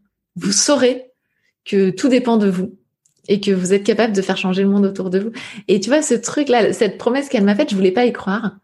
Mais je me suis dit, après tout, mon médecin m'a donné, euh, m'a donné, m'a refusé le droit à prendre une décision. allez, je tente l'aventure. moi, je suis très comme ça. Tu me dis chiche de faire un truc, tu vois, j'y vais. Et, donc, je me suis dit, ouais, pas con. et donc, j'y suis retournée. Et effectivement, j'avais plus aucun, euh, aucun enjeu. J'avais plus envie de, de, faire semblant que je savais, alors que je savais pas. Et, euh, ça, c'est un vrai, c'était un vrai sujet, c'est qu'en fait, tu t'assumais pas de pas savoir certaines choses. Euh... Ouais, j'étais en zone d'incompétence. Ouais. ouais. Ah ouais, j'étais en zone d'incompétence et dans la banque, euh, il y a certaines incompétences qui sont totalement tabous. Et je découvrirai par la suite que j'étais loin d'être seule à être dans cette zone d'incompétence et que le tabou était énorme. voilà. Et j'ai, dans les années qu'on suivi, euh, essayé de, de, poser ce tabou autant que possible sur la table avec les commerciaux avec qui j'ai travaillé. C'est quoi le, c'est quoi ce, ce, tabou? C'est euh, de pas être capable de lire correctement certains bilans, ouais. de pas comprendre vraiment les tenants et les aboutissants de certains trucs, tu vois. Euh, mais ce qui est dingue, c'est qu'au fond, euh, j'étais pas si mauvaise que ça. C'est ça qui est fou. Parce que justement, quand je, me suis retrouvée dans cette situation-là, j'ai eu le culot de contacter mon père et lui dire j'ai besoin que tu m'aides à lire ces bilans. Alors, euh, désolé pour le secret professionnel, mais je pense que personne m'en voudra. Euh, je l'ai fait avec lui, voilà. Et, euh, et, en fait, il me disait mais tes analyses sont très justes. Mais effectivement, je savais pas bien calculer les ratios, tout ça parce que je comprenais pas à quoi ça servait. Il me disait mais c'est pas ça le fond du truc, tu vois. Mais voilà, j'avais cette croyance que les autres calculaient très très bien leurs ratios et que moi j'y arrivais pas. enfin voilà. Et, et c'est euh, et j'ai passé euh, voilà beaucoup de temps après à dire aux commerciaux. Euh, en vrai, tu l'as compris ce bilan ou t'as besoin qu'on en parle? Et alors, à, leur expliquer comment ça, ça se lisait, parce qu'en fait, c'est pas si compliqué que ça, mais voilà. Donc ça, euh, zone d'incompétence pour la gestion de ce qu'on appelait les les, il y a des, des comment s'appelle, des pointages à faire, des contrôles à faire tout le temps, qui sont très complexes, euh, sur lesquels j'ai jamais été formée et dans lesquels je me dépatouillais, euh, voilà, comme. Euh, et à un moment, j'ai fait la grève des contrôles. Alors du coup, ils m'ont envoyé quelqu'un pour m'aider à les faire. non mais voilà, tu vois, il fallait, il fallait juste euh, dire bah non en fait. Euh, un, je sais pas. Deux, je suis pas formée pour ça. En fait, ça c'est un vrai sujet euh, de se dire que il y a un moment, tu as un certain, t'as un, une certaine responsabilité qu'il y a des trucs que t'as pas compris au début parce que de toute façon quand tu arrives dans une boîte ou dans un poste, bah, il y a tellement d'informations qu'il y a des sujets que t'as pas creusés et qu'après en fait t'arrives pas à assumer. Enfin moi je sais que j'ai déjà vécu hein, de pas assumer de dire que t'avais pas compris tel truc mais qui est quand même vachement important sur ton job parce que euh, tu as peur qu'on se dise bah elle est incompétente. Mais en fait finalement c'est quand même beaucoup plus enfin ça montre ça montre quand même beaucoup plus une forme d'intelligence.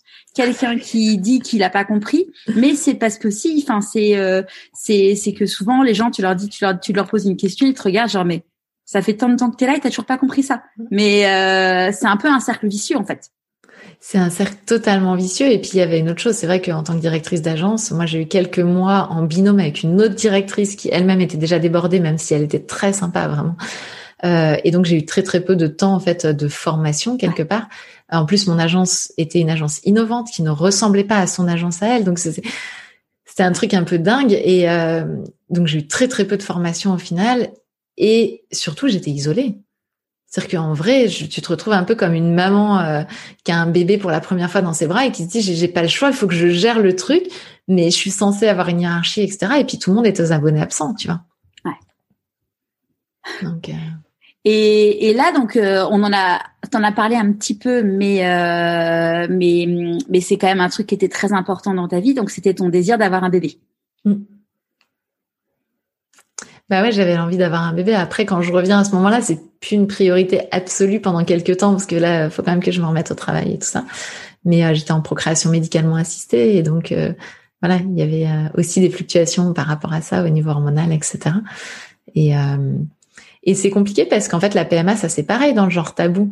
dans la banque, c'est très tabou de dire qu'on veut un enfant surtout sur les postes sur lesquels moi j'étais, clairement. mais, mais quand je dis très tabou, c'est c'est dit.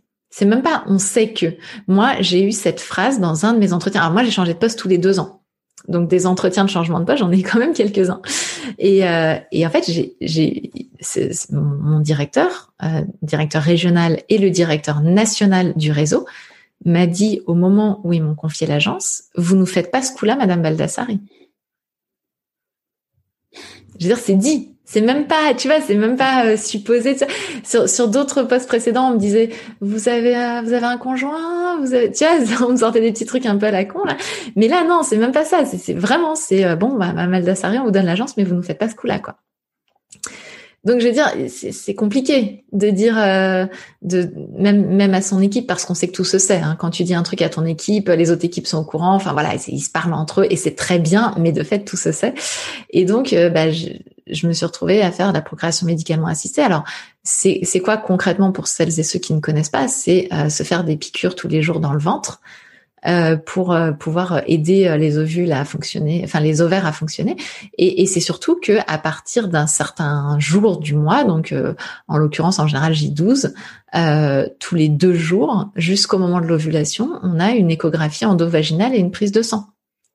Donc ça veut dire qu'avant d'aller au travail, il fallait que j'aille dans un cabinet d'échographie faire une, un comptage des, des, follicules. Donc pour moi, ça durerait quand même assez longtemps. Euh, et puis ensuite prise de sang et aller au boulot ensuite. Donc déjà j'arrivais pas forcément à l'heure à l'agence le matin et surtout euh, bah, pas forcément dans un état très fun quoi en fonction de ce qui se passait. Et puis au moment où on te dit top là c'est bon il y a un follicule qui va pouvoir ovuler, bah alors là c'est euh, branle-bas de combat donc on se fait une piqûre, on fait ce qu'il faut etc. Et puis surtout derrière bah il faut aller faire l'insémination artificielle donc il faut aller courir au labo etc. Donc poser des jours qui étaient absolument pas prévus de façon totalement euh, voilà imprévisible, c'est le cas de le dire. Donc c'est quand même une situation très très particulière et je me sens pas de le dire à l'équipe parce que je me dis à partir du moment où au niveau de là-haut ils vont savoir que je vais avoir un enfant, je vais encore plus me faire désinguer. Donc en fait on est dans une, un carcan qui est, qui est complètement aberrant quoi. Ça a duré combien de temps du coup ce processus? Ah, Ça a duré assez longtemps quand même, hein, parce que j'ai fait, je ne saurais pas dire en nombre de mois, mais en fait j'ai fait cinq inséminations. Donc on va dire, comme j'ai des cycles assez longs à l'époque, euh, on va dire que ça fait du 7, 8 En tout, on, est sur une grosse année, quoi. Ouais. Jusqu'au jour où? Jusqu'au jour où je fais une fécondation in vitro. Donc, euh, euh, parce que bah, du coup on a, épuisé le nombre d'inséminations artificielles, c'est comme ça hein, que ça se passe au niveau de la sécu. Et donc on fait, on part sur une FIV. Et là c'est encore plus euh, dur au niveau des rendez-vous, etc. Parce que ça se fait dans un dans un centre qui est loin de chez moi. Donc là pour le coup, où il faut que j'aille faire mes examens dans le centre tous les matins. Donc là pour le coup c'est vraiment très très dur. Euh, et, euh, et du coup je, la FIV fonctionne. Donc c'est au bout de la première FIV que tu tombée enceinte? Ouais, bah heureusement parce que je pouvais pas en faire d'autres en fait, parce qu'en fait j'ai eu euh, à la première FIV une hyperstimulation ovarienne de stade 4, donc j'ai failli mourir. Ok. Disons-le vraiment. Euh, J'étais hospitalisée pendant euh, une semaine à la suite de ça, dans un état assez grave. Et donc, euh, du coup, bah, euh, si, en fait, tous les médecins me disaient, c'est plutôt une bonne nouvelle que vous ayez fait l'hyperstime, ouais, c'est ça. mais peut-être que ça veut dire que ça a fonctionné, parce qu'à l'époque, je ne sais, en fait, c'était entre le moment de la FIV et le moment où j'ai su que j'étais vraiment enceinte. D'accord. et donc, il me disait, voilà, c'est peut-être, c'est peut-être une bonne nouvelle, mais on savait pas. Et en gros, bah, moi, je savais aussi que une hyperstime de ce niveau-là que j'avais faite, ça voulait dire qu'on refaisait pas une FIV derrière, quoi. D'accord. Quand tu dis euh, on ne faisait pas une FIV derrière, genre euh, dans un laps de temps ou à vie? Bah ça, les médecins diffèrent là-dessus, mais on va dire que c'est pas, pas une très bonne idée de recommencer, quoi. À vie. Le corps se souvient de certaines choses. Euh, il est passé quand même pas loin. Je, je, je suis arrivée inconsciente aux urgences. Hein. Ouais. Donc. Mais bon, la bonne nouvelle, c'est que tu étais enceinte. Voilà, la bonne nouvelle c'est que j'étais enceinte. L'autre bonne nouvelle c'est que du coup, euh, bah, j'ai été arrêtée les trois premiers mois de ma grossesse parce que bah, l'hyperstime m'a quand même mis dans un état assez euh, voilà. Et qu'en plus je suis sortie euh, de cette semaine d'hospitalisation avec un ventre digne d'une femme enceinte de plutôt 6-7 mois que d'une femme parce que en fait l'hyperstimulation crée un œdème. D'accord. Et donc j'avais un ventre vraiment comme si j'étais enceinte de 6-7 mois quoi. Donc on me laissait déjà la place au supermarché et tout ça. Enfin je veux dire vraiment hein, sans, sans se poser de questions les gens et j'étais enceinte de, de 10 jours quoi. Donc euh, donc voilà et, euh, et c'est vrai que du coup mes médecins avec mon, mon, passé avec tout ce qui voilà vont vont décider de m'arrêter pendant les trois premiers mois de ma grossesse quoi. Okay. En fait, non, ils décident pas dès le début. Euh, je fais l'hyperstime, je suis arrêtée un mois et après, j'ai, je vais avoir des saignements au bout d'un mois. Donc, je pense que c'est une fausse couche. Et, euh, et en fait, et je le dis à tout le monde, du coup, des saignements, ce n'est pas forcément une fausse couche, parce que moi, je suis, j'ai pleuré toute la nuit et je suis allée voir le médecin le matin qui m'a engueulé de pas y être allée la nuit, quoi, en me disant mais pourquoi? Et donc euh, le cœur battait encore et c'était juste un, petit hématome qui, qui s'était euh, vidé, quoi. Mm. Et, euh, et donc là, par contre, bah, il va m'arrêter sur les trois mois en disant bon. Ouais. Donc finalement, tu as été arrêtée une majeure partie de ta grossesse. Ouais, moi j'étais arrêtée les trois premiers mois et les trois derniers mois. Mais j'avais déjà changé de métier à l'époque, hein, euh, au moment de ma grossesse. Au moment où ça fonctionne, parce que je vais faire tout le parcours de PMA, euh, une partie donc en tant que directrice d'agence, et je vais changer de poste. Ok. Et donc je continue mon parcours dans un nouveau poste euh, où j'étais devenue directrice nationale euh, de l'animation commerciale. Donc j'ai été promue. Ok. Après ouais, un truc un peu ça, je le dis quand même. Ouais, c'est ça. Je pense que c'est important de le savoir. J'ai été promue après un burn-out. C'est possible. Euh, exactement, c'est possible et c'est ça s'est fait en toute transparence avec les avec euh, ma hiérarchie. Et, euh, et donc j'ai été promue à ce poste que j'adorais où je me suis vraiment éclatée pour le coup. Et donc j'ai été arrêtée effectivement mes trois premiers mois de ma grossesse. Et j'avais un projet qui me tenait énormément à cœur. Et les trois mois suivants j'ai fini mon projet et je pense que j'avais l'intuition que je au sixième mois, fallait que j'ai arrêté parce qu'en fait mon projet consistait quand même à aller former les commerciaux dans toute la France. Donc j'ai voyagé pendant trois mois. Donc je pense que j'avais l'intuition, voilà, qu'il fallait pas l'étendre jusqu'à mon congé mater euh, prévu. Et, euh, et j'ai bouclé mon projet. Et euh, j'ai voyagé en toute la France pendant les trois mois avec mon gros ventre. Trop bien, j'étais trop heureuse. Et, euh, et en fait, euh, bah, mon projet une fois complètement bouclé, je me suis retrouvée dans une réunion où mon chef euh, a commencé à vouloir me refiler parce que j'étais enceinte, donc des petits trucs un peu de merde à faire avant mon départ en congé mat. Et à ce moment-là, j'avais des contractions de folie quand je prenais les transports, je me faisais bousculer et tout. Et, et un soir, je suis allée le voir dans son bureau et je lui ai dit, écoute, demain j'ai la visite du sixième mois et je pense que tu me reverras pas, donc je préfère être cachée avec toi. Ouais. Ah ouais. Voilà. Et puis je lui ai dit tout de suite, et puis je prendrai le max pour cet enfant, donc. Oui. On n'est pas prêt de se revoir. Remplace-moi si tu veux. Il y a aucun souci. Vraiment, je retrouverai une place en revenant ailleurs. Quoi. Sans toi à l'aise. et, et, la naissance de ta fille, ça a été un, un déclencheur. Euh, bon, dehors du, du bonheur de devenir maman, ça a été un, un, un moment euh, important, enfin majeur dans, dans ta vie d'aujourd'hui? Mmh. Ouais, complètement. Bah déjà, je savais pas si j'étais enceinte d'une petite fille ou d'un petit garçon, parce que j'en avais fait le choix de ne pas savoir, d'avoir la surprise. Et euh, effectivement, elle naît. Alors, bon, la, la, la, grossesse, enfin la naissance s'est vraiment bien passée. Et, euh, et, et, en fait, on regarde pas tout de suite le sexe de l'enfant. Parce que moi, j'ai un bébé, tu vois, je m'en fous un peu. Et, euh, et c'est une euh, comment une, une, une, auxiliaire de péricultrice qui vient et qui dit mais hey, vous avez même pas regardé, c'est un garçon, une petite fille. Bah non. Elle lui soulève la jambe comme ça. et du coup, on voit que c'était une fille. Et, et là, d'un seul coup, il y a eu un, truc très mélangé à l'intérieur de moi, un plaisir immense d'avoir une fille, euh, parce que ça me semblait plus simple quelque part. Enfin voilà, et puis c'était la lignée, tout ça. Et en même temps, le mais, mais quelle connerie d'avoir mis au monde une fille dans ce monde-là. Euh, moi, je me suis battue euh, dans mes différents postes contre beaucoup de sexisme. J'ai vraiment, j'ai entendu des trucs que j'aurais pas dû entendre. Enfin voilà, j'ai souvent été la seule femme autour d'une table aussi. Et donc je me disais elle va en baver quoi. Enfin, c'est voilà, ça va pas. J'ai fait quoi? Pourquoi faire ça? Pourquoi faire subir à un enfant euh, ce... Pourquoi la faire arriver dans ce monde si si euh, si dur avec les filles, puis avec euh, ces risques d'agression, c'est tout ça. Enfin voilà. Et et à ce moment-là, c'est complètement shooté par les hormones. Je me, je me dis, mais Miguel, tu fais société aussi, donc tu, tu fais le choix de la société dans laquelle tu vis. Et, euh, et ce jour-là, je me dis, OK, bah, j'ai 18 ans pour changer le monde. J'ai 18 ans pour qu'elle arrive dans un monde, parce que moi, j'étais partie de chez mes parents à 18 ans, donc il y a ce côté d'envol quelque part. Donc, je sais pas pourquoi ces 18 ans m'ont parlé tout de suite, et je me suis dit, bah, j'ai 18 ans pour qu'elle ait l'opportunité de s'envoler dans un monde qui aura changé. Donc, euh, donc voilà, c'est la promesse que je me fais ce jour-là et que je lui fais quelque part euh, dans ces grands yeux bleus qu'elle me regarde, avec lesquels elle me regarde. Et, et, là, du coup, tu, est-ce que tu as une idée à ce moment-là de euh, comment tu vas pouvoir changer le monde? Non. À ce moment-là, non. Je me dis juste que je vais pouvoir me servir de mon parcours où quelque part il y a une forme d'empowerment euh, et, et, où j'ai réussi à passer certaines épreuves où justement j'ai, vu que bah, en me changeant moi-même, j'avais réussi à changer euh, beaucoup de choses autour de moi et que de fait je pouvais parce que moi il faut savoir que j'avais quand même fait ma toute première thérapie à 26 ans en rentrant du tour du monde. Donc ça faisait longtemps que je bossais sur moi. Et donc je me dis voilà je vais peut-être pouvoir apporter ça euh, aux femmes mais sans avoir aucune idée de ce que je pouvais faire. Et comment c'est comment c'est arrivé alors?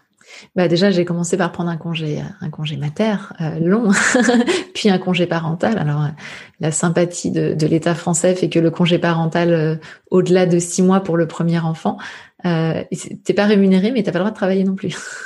D'accord. T'as juste le droit de pouponner ton gamin en perdant des trimestres de de de, de retraite. Euh. Et, euh, et, donc bah moi je suis un peu hyperactive quand même. Effectivement quand ma puce va commencer à avoir 9, euh, 10 mois et euh, bah je, je, vais reprendre et je vais créer une association. Et, et, dans cette assoce, bah, je vais commencer par accompagner les parents et notamment les mamans, euh, dans l'accompagnement à la parentalité, puisque je m'étais formée entre temps. Je suis, je suis un peu hyperactive, donc en vrai, je me forme toujours et tout ça. Donc je m'étais formée, tout ça. Donc je commence à faire des ateliers pour les mamans et en parallèle, je recevais aussi des femmes pour l'accompagnement à l'empowerment, parce que euh, entre mon burn-out et euh, ma grossesse, je m'étais formée à l'approche neurocognitive et comportementale. Ok. Donc voilà, je fais tout ça dans le cadre d'une assoce qui me permet de me payer de nouvelles formations. voilà, je, je trouve des, des, astuces comme ça. Et, euh, et, donc ça pendant trois ans, euh, puisque, enfin pas pas trois ans parce que les, les neuf premiers mois je suis restée vraiment avec ma fille, mais on va dire pendant deux ans, euh, deux ans après, euh, je vais préparer ça ou je vais faire de l'accompagnement. Voilà, en me disant que ça, ça peut changer le, le monde. Ok. Et à quel moment, du coup, tu décides de pas euh, de pas de, de dire stop à, à, à la banque? Je pense qu'au fond, la décision, elle était prise depuis quasiment que j'ai vu ma fille, mais euh, parce que parce que j'adorais le métier. Encore une fois, moi, j'ai adoré tous mes métiers, hein, vraiment. J'adorais le métier dans lequel j'étais, mais mon métier, c'était responsable national, quoi.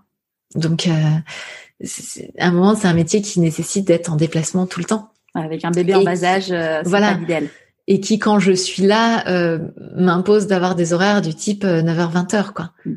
Donc tu vois, c'est donc quelque part, je savais que ce métier-là, je pourrais pas le refaire. Enfin, j'avais pas envie de le refaire avec euh, avec une enfant en bas âge.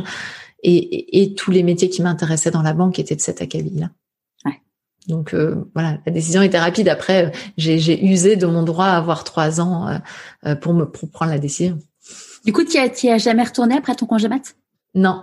non. Alors j'y suis officiellement retournée un mois parce qu'ils se sont plantés dans ma rupture conventionnelle. Donc Donc ils m'ont réintégré pendant un mois euh, en me dispensant d'y aller. ouais. Mais non, je suis jamais retournée. Et à partir de fait mon pot de départ. J'ai fait mon ah, ça c'est sympa. ouais. et, et à partir de quand, du coup, tu as, pris conscience là de, de, toute la notion du cycle menstruel et de tout de, de, de ton fer de lance d'aujourd'hui? Alors moi, j'en avais pris conscience au moment euh, de mon burn-out euh, parce que j'avais l'intuition que les hormones m'avaient quand même un peu précipité dans le mur et qu'il y a eu des changements un peu radicaux euh, entre le avant prise d'hormones, après prise d'hormones.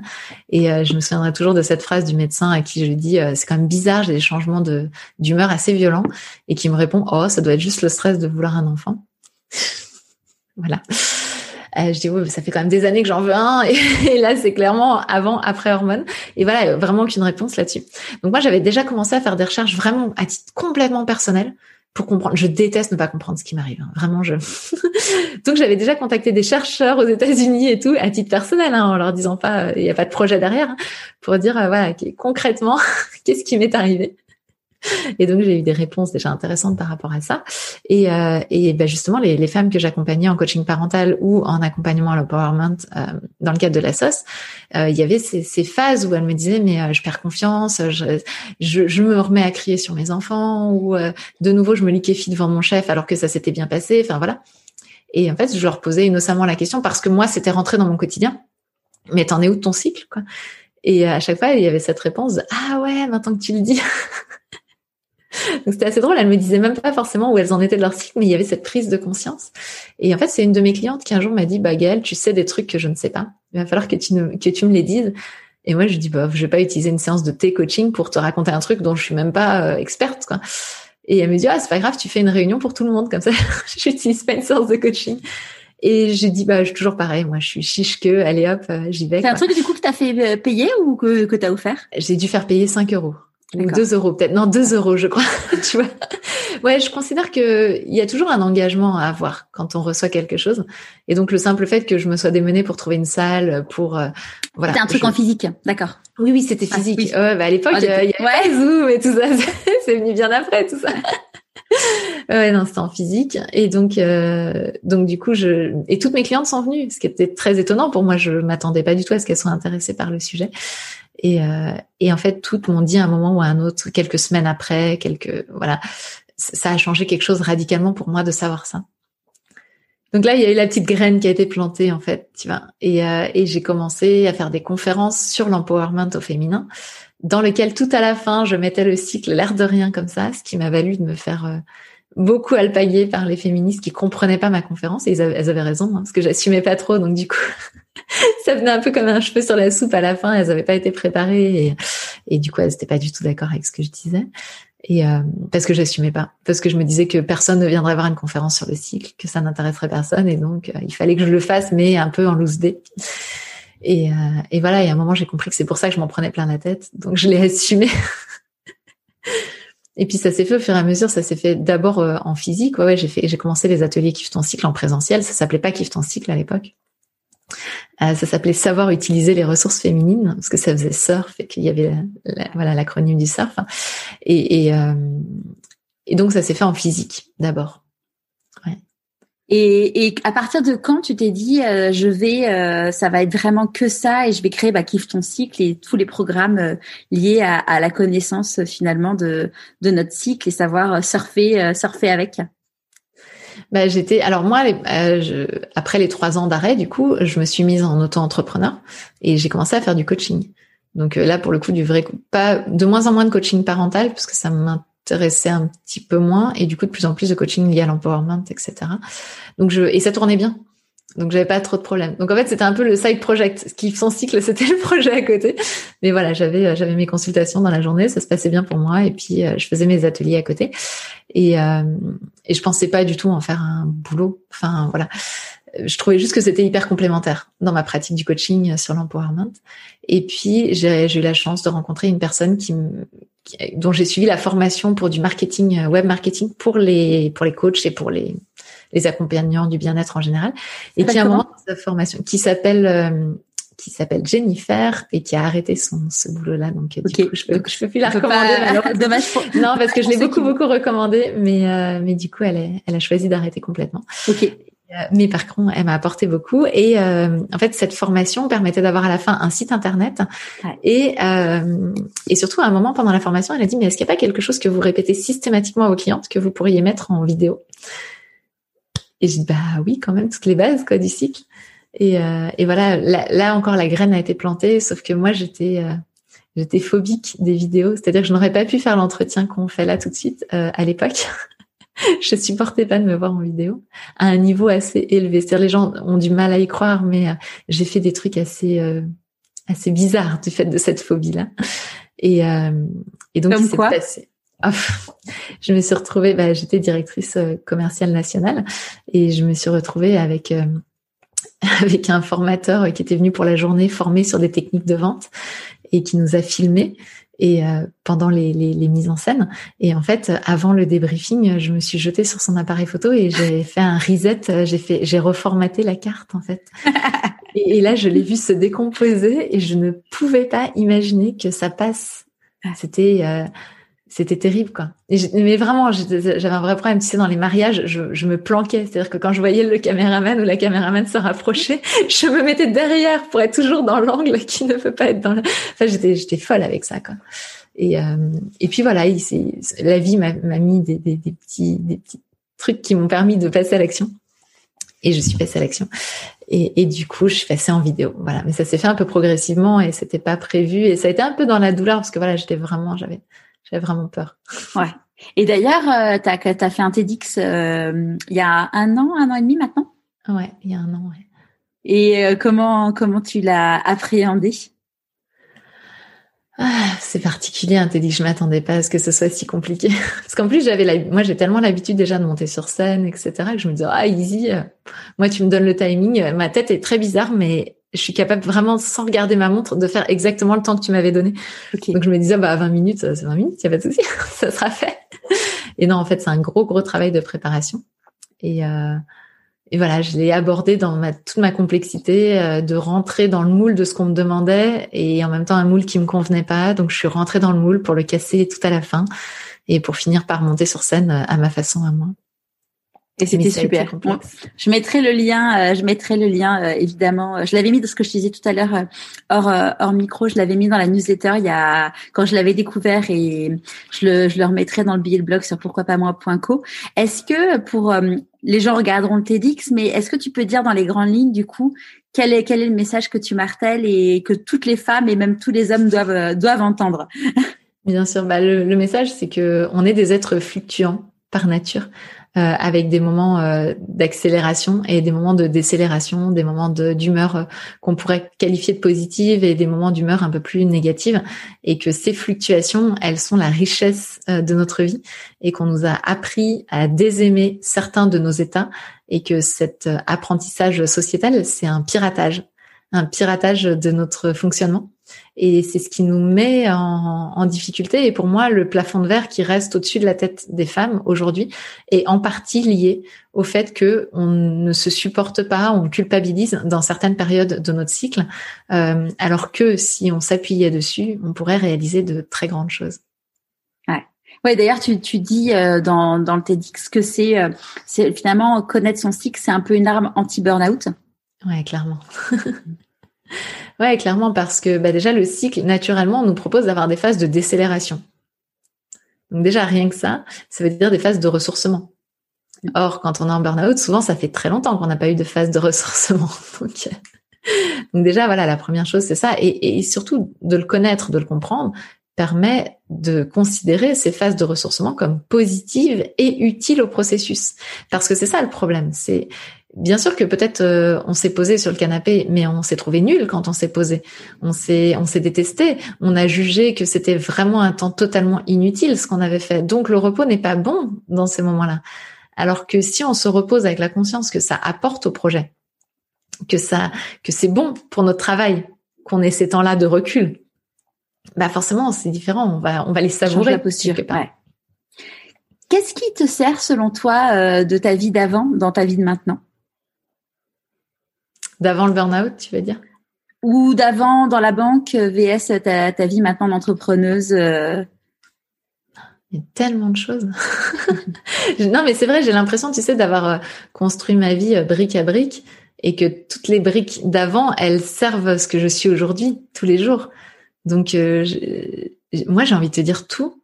Vraiment, quoi. Enfin, c'est tout la, la, la, façon de parler en réunion parce que ça m'a formé sur ça, la façon d'avoir de l'assurance quand je présente un projet, la façon d'interagir avec les gens, euh, euh, le fait d'avoir compris aussi que je portais des masques avant, bah, me sert aujourd'hui pour dire non stop en fait arrête, t'as pas besoin.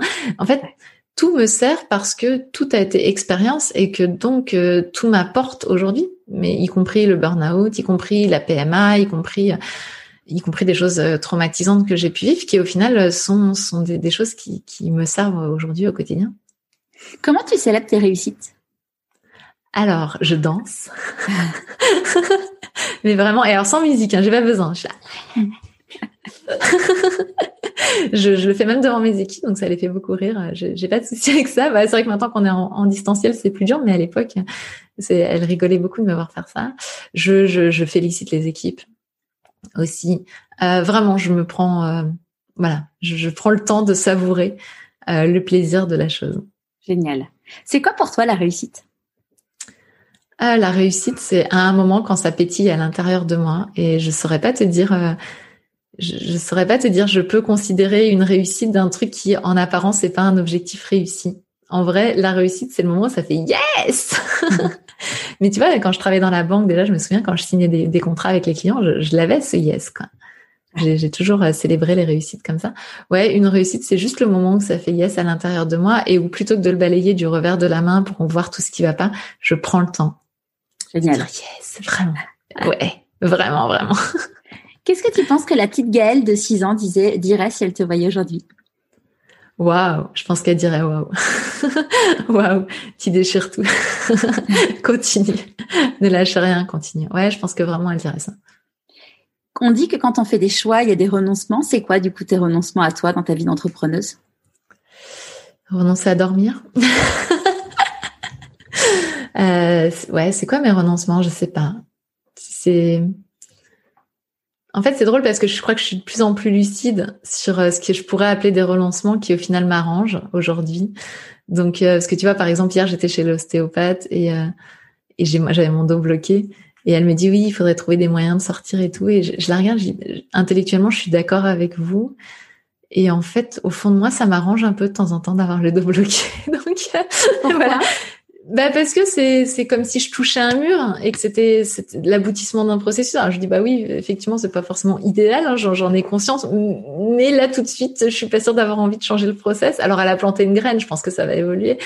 Mais voilà, je crois que je suis assez lucide sur euh, sur beaucoup de choses que je pourrais dire bah je passe pas euh, tout le temps que je voudrais avec ma fille. En même temps, c'est pas vrai parce que je m'arrête quasiment tous les soirs à 16 heures pour aller la chercher à l'école. Elle a quel âge? Elle a 7 ans. Voilà, mais c'est vrai que oui, bah, ma fille aura beaucoup entendu. Euh, bon, bah, je dois te laisser, je vais en enregistrement. Mm. C'est une réalité. Mais en même temps, elle est là, elle voit mon bureau, euh, elle vient faire coucou parfois aux gens avec qui j'enregistre et elle est dans, dans mon quotidien. Donc, tu vois, c'est, je sais pas à quoi je renonce. Je pense que je, je renonce à rien parce qu'en fait, je fais peut-être des milliers de choix chaque jour et que si je commençais à regarder ce à quoi je renonce, je deviendrais folle. Quoi. et aujourd'hui, est-ce que tu as le même train de vie que tu avais euh, quand tu étais en banque? Euh, Oui, je suis revenue au même train de vie. Ouais. Ah ouais. Super. Ça, il Avec plus d'inquiétude, quoi. Ah bon bah, Tu veux dire que ça tombe pas euh, comme avant? Ouais, voilà. Non, avec plus d'inquiétude, j'ai le même train de vie, mais euh, bah, je sais que je paierai mes salariés avant de me payer moi. Et donc quelque part, je, je suis très très fière. Ça fait partie des réussites que je célèbre chaque mois quand je me verse mon, mais, mon revenu parce que je considère que si je me le verse, c'est que j'ai pu payer tout le monde avant. Et euh, voilà, donc donc voilà, plus d'inquiétude, mais en même temps, bah, c'est comme ça. Hein. Mais mais oui, je suis revenue au même point, au même train de vie. Combien de temps? Bah, il y a eu trois ans sans avoir rien le droit de gagner. Mm. Donc euh, voilà. Euh, et après, je dirais très rapidement, parce qu'en fait, j'avais Pôle Emploi qui, donc j'ai signé une rupture conventionnelle, et j'avais Pôle Emploi euh, qui était un, un, bah, effectivement, on perd hein, avec Pôle Emploi, mais quand même qui était très correct parce que bah, j'avais la chance d'avoir un très bon salaire dans la banque, tu vois. Ouais. Euh, donc je me suis pas sentie euh, dans, en manque et qui a été très très vite en tant que micro-entrepreneuse, à un moment, Pôle emploi arrêtait de me, me, verser quoi que ce soit parce que j'avais plus le droit. Enfin, je dépassais ce que j'avais le droit chaque mois. Donc, donc euh, non, je je suis pas à plaindre. J'ai j'ai beaucoup de chance à ce niveau-là. Et du coup, pendant les trois ans, euh, comment vous avez fait euh, Vous avez vécu sur le sur le matelas euh, d'économie, sur le salaire de ton de ton mari? Sur le salaire de mon conjoint. Et puis ouais, on a non mais on a de la chance. Je vais pas dire le contraire. En fait, on a on avait tous les deux de bons salaires, on avait tous les deux de l'argent et on s'est pas trop posé. Après, c'est pas des sommes astronomiques, mais on n'a pas de gros besoins non plus. En fait, c'est ça qu'il faut voir, hein, c'est que quand on est à la maison pendant trois ans, bah on peut aussi, bah, on fait manger soi-même, on mange plus resto, on fait. Et donc il y a plein plein de, de choses qui sortent de la liste de. t'as pas, t'as, tu payes pas de nounou, enfin ça. C'est ça. Ça fait des belles économies quoi. Ouais. Bah ouais, c'est ça. Et puis bah on avait un mode de vie assez minimaliste avec ma fille, donc on lui achetait pas non plus des, des tonnes de choses qu'on considérait que finalement elle a pas forcément besoin de beaucoup de choses. Et il y a beaucoup de produits que j'ai fait moi-même, des trucs tout bêtes, hein, mais qui font diminuer quelque part le, le calcul final. Et, euh, et, donc on a vécu euh, voilà sans se priver et sans non plus excès. Oui, c'est vrai que ce qui était bizarre pour moi, c'était que euh, bah, il y avait plus d'argent qui rentrait sur mon compte. Mm. Donc quand je voulais acheter quelque chose, c'était soit sur le compte joint, soit c'était un peu étrange comme sensation. C'était c'était pas ultra confortable, tu vois. Je suis passée d'un état où je me paye ce que je veux quand je veux sans me poser de questions, etc. à un état où je suis bien consciente que euh, bah, du coup là, j'apporte plus forcément ça. C'était un peu étrange, mais on l'a parlé avec mon conjoint et ça s'est super bien passé. Quoi. Ouais. C'est quoi la plus grande difficulté que tu as eu à gérer? Euh... J'hésite entre me gérer moi-même et gérer l'humain dans mon entreprise. euh, je dirais non, ouais, gérer l'humain dans mon entreprise, c'est-à-dire euh, gérer à un moment qu'une collaboratrice euh, est, est, en train de dévisser plus bien du tout pendant le premier confinement et à qui il arrive des problèmes perso aussi et qui commence à faire n'importe quoi. Et je gère ça comment? T'as géré comment? Je pense très imperfectionnable, enfin de façon très perfectionnable. euh, avec avec tout ce que je pouvais, en essayant de rester humaine et en même temps directrice d'entreprise, ça veut dire euh, prendre des décisions. Donc j'ai géré ça comment? Effectivement, je lui ai demandé de partir. Euh, et et, euh, et quelques semaines après, on a déjeuné ensemble et on s'en est parlé. Et elle m'a dit qu'elle m'en avait beaucoup voulu, mais que rétrospectivement, elle comprenait et qu'effectivement, elle avait elle avait un peu déconné. Voilà. Mais en même temps, moi, j'ai pas forcément été la meilleure manageuse dans ce moment-là. Enfin voilà, je me remets aussi beaucoup en question, quoi. C'est quoi tes, ça a été quoi tes peurs au moment de lancer euh, ton entreprise? J'en ai eu tellement. mais tellement, mais tout. Je sais pas, la peur, euh, peut-être, la première, c'était quand même la peur, effectivement, de pas gagner d'argent, que parce que tout le monde s'en fout et que, que jamais, euh, voilà. jamais je ne vende et voilà. la peur aussi de ouais, qu'il y ait trop trop peu de monde qui soit intéressé par le sujet, la peur d'être exposé et du coup d'être montré du doigt par la vindicte sociale. Euh, la peur que ma famille me regarde comme une extraterrestre en passant de la banque à qui son cycle. Euh, voilà, je crois que ça, c'était les principales peurs que j'ai pu avoir. Et au final, ils ont, ils ont réagi comment, ta famille? Ils, m'ont quand même regardé un peu comme une extraterrestre. Mon père me l'a dit il y a pas très longtemps, mais, mais j'ai trouvé ça tellement touchant. Il m'a dit, j'y croyais pas. mais en fait, ce qui se passe avec ma famille, c'est qu'ils m'ont tellement vu rebondir, changer de situation et tout que en fait, ils avaient, oui, ils trouvaient ça très bizarre. Oui, ils y croyaient pas forcément, mais ils se disaient, Gaëlle, elle s'en sortira toujours. Au pire, mais d'ailleurs, c'est ce qu'on se disait avec mon conjoint. On se disait, mais au pire, euh, je, je vais, je vais faire du service euh, dans un, dans des, dans des restaurants, etc. Je l'ai déjà fait, je suis capable de le faire. Enfin, tu vois, en fait, au pire, euh, c'est, c'est pas le pire de faire ça. Hein. Je, je dévalorise surtout pas ce métier-là, mais je veux dire, j'étais prête à tout. S'il fallait prendre les poubelles derrière un camion et aller le faire, je, je l'aurais fait. Donc, j'ai, j'ai pas ce truc-là depuis toujours. Enfin, même quand j'étais directrice d'agence bancaire, je retournais régulièrement au guichet euh, remplacer ma collaboratrice quand elle était pas là parce que je trouve que c'est hyper riche d'être à tous les étages donc j'ai jamais eu ce truc de je veux pas redescendre ou je veux pas donc euh, donc voilà donc je pense que c'est ça. Ils, ils, m'ont regardé quand même très bizarrement. Ils ont pas compris ils ont pas tout compris. Mais euh, ils se sont dit allez why not? Elle a l'air de elle a l'air de s'en sortir. Puis ils savaient qu'il y avait Pôle Emploi. Donc quelque part ils se disaient bon ça rassure ouais. ça rassure. Elle a deux ans pour se faire son délire. Après elle reviendra de plus de plus plus noble cause. Et puis bon, en fait, non, ils sont contents aujourd'hui, ils me suivent. Quoi. Génial. De quoi tu es la plus fière aujourd'hui? Je pense que ce dont je suis la plus fière aujourd'hui, c'est d'avoir réussi à faire tomber les masques, de plus jamais mentir, de dire les choses comme elles sont, d'être capable en réunion de dire euh, j'ai rien compris à ce que vous venez de dire, sans avoir aucune peur qu'on me dise euh, mais t'es quoi euh, je pense que c'est vraiment ça, parce qu'aujourd'hui, euh, au quotidien, quand ma fille me pose des questions, je suis complètement capable de lui dire euh, que sa question me met hyper mal à l'aise parce que je sais pas comment lui répondre ou que ça vient me chercher ou euh, voilà. Et toutes ces choses-là, bah, c'est une richesse au quotidien. Puis alors, c'est tellement de gains d'énergie. Je pense que mon burn-out, il vient aussi du fait que ce masque-là que je portais en permanence, il me prenait beaucoup d'énergie. Et aujourd'hui, je suis complètement capable d'envoyer un message à mes équipes, ce que j'ai fait hier, en leur disant, j'ai le dos bloqué, j'ai eu une matinée de merde, vous, débrouillez comme vous voulez, mais c'est pas moi qui ferai l'email aujourd'hui. Voilà, c'est, et je suis capable de le faire aujourd'hui. Voilà. Et, et euh, c'est pas une excuse dans mon quotidien pour pas faire les choses, mais ça rend possible euh, le fait de laisser la place aux autres aussi. Et, et partout, partout dans ma vie, je suis capable d'arriver en vacances et de dire, euh, bah là, je suis fatiguée, donc désolé, je vais pas faire le repas pendant deux trois jours. Après, je m'y mettrai quand j'aurai de l'énergie. Mais voilà. Alors c'est d'assumer, c'est d'assumer en fait finalement ta vulnérabilité et, et ce qui permet aussi aux autres d'assumer la leur aussi.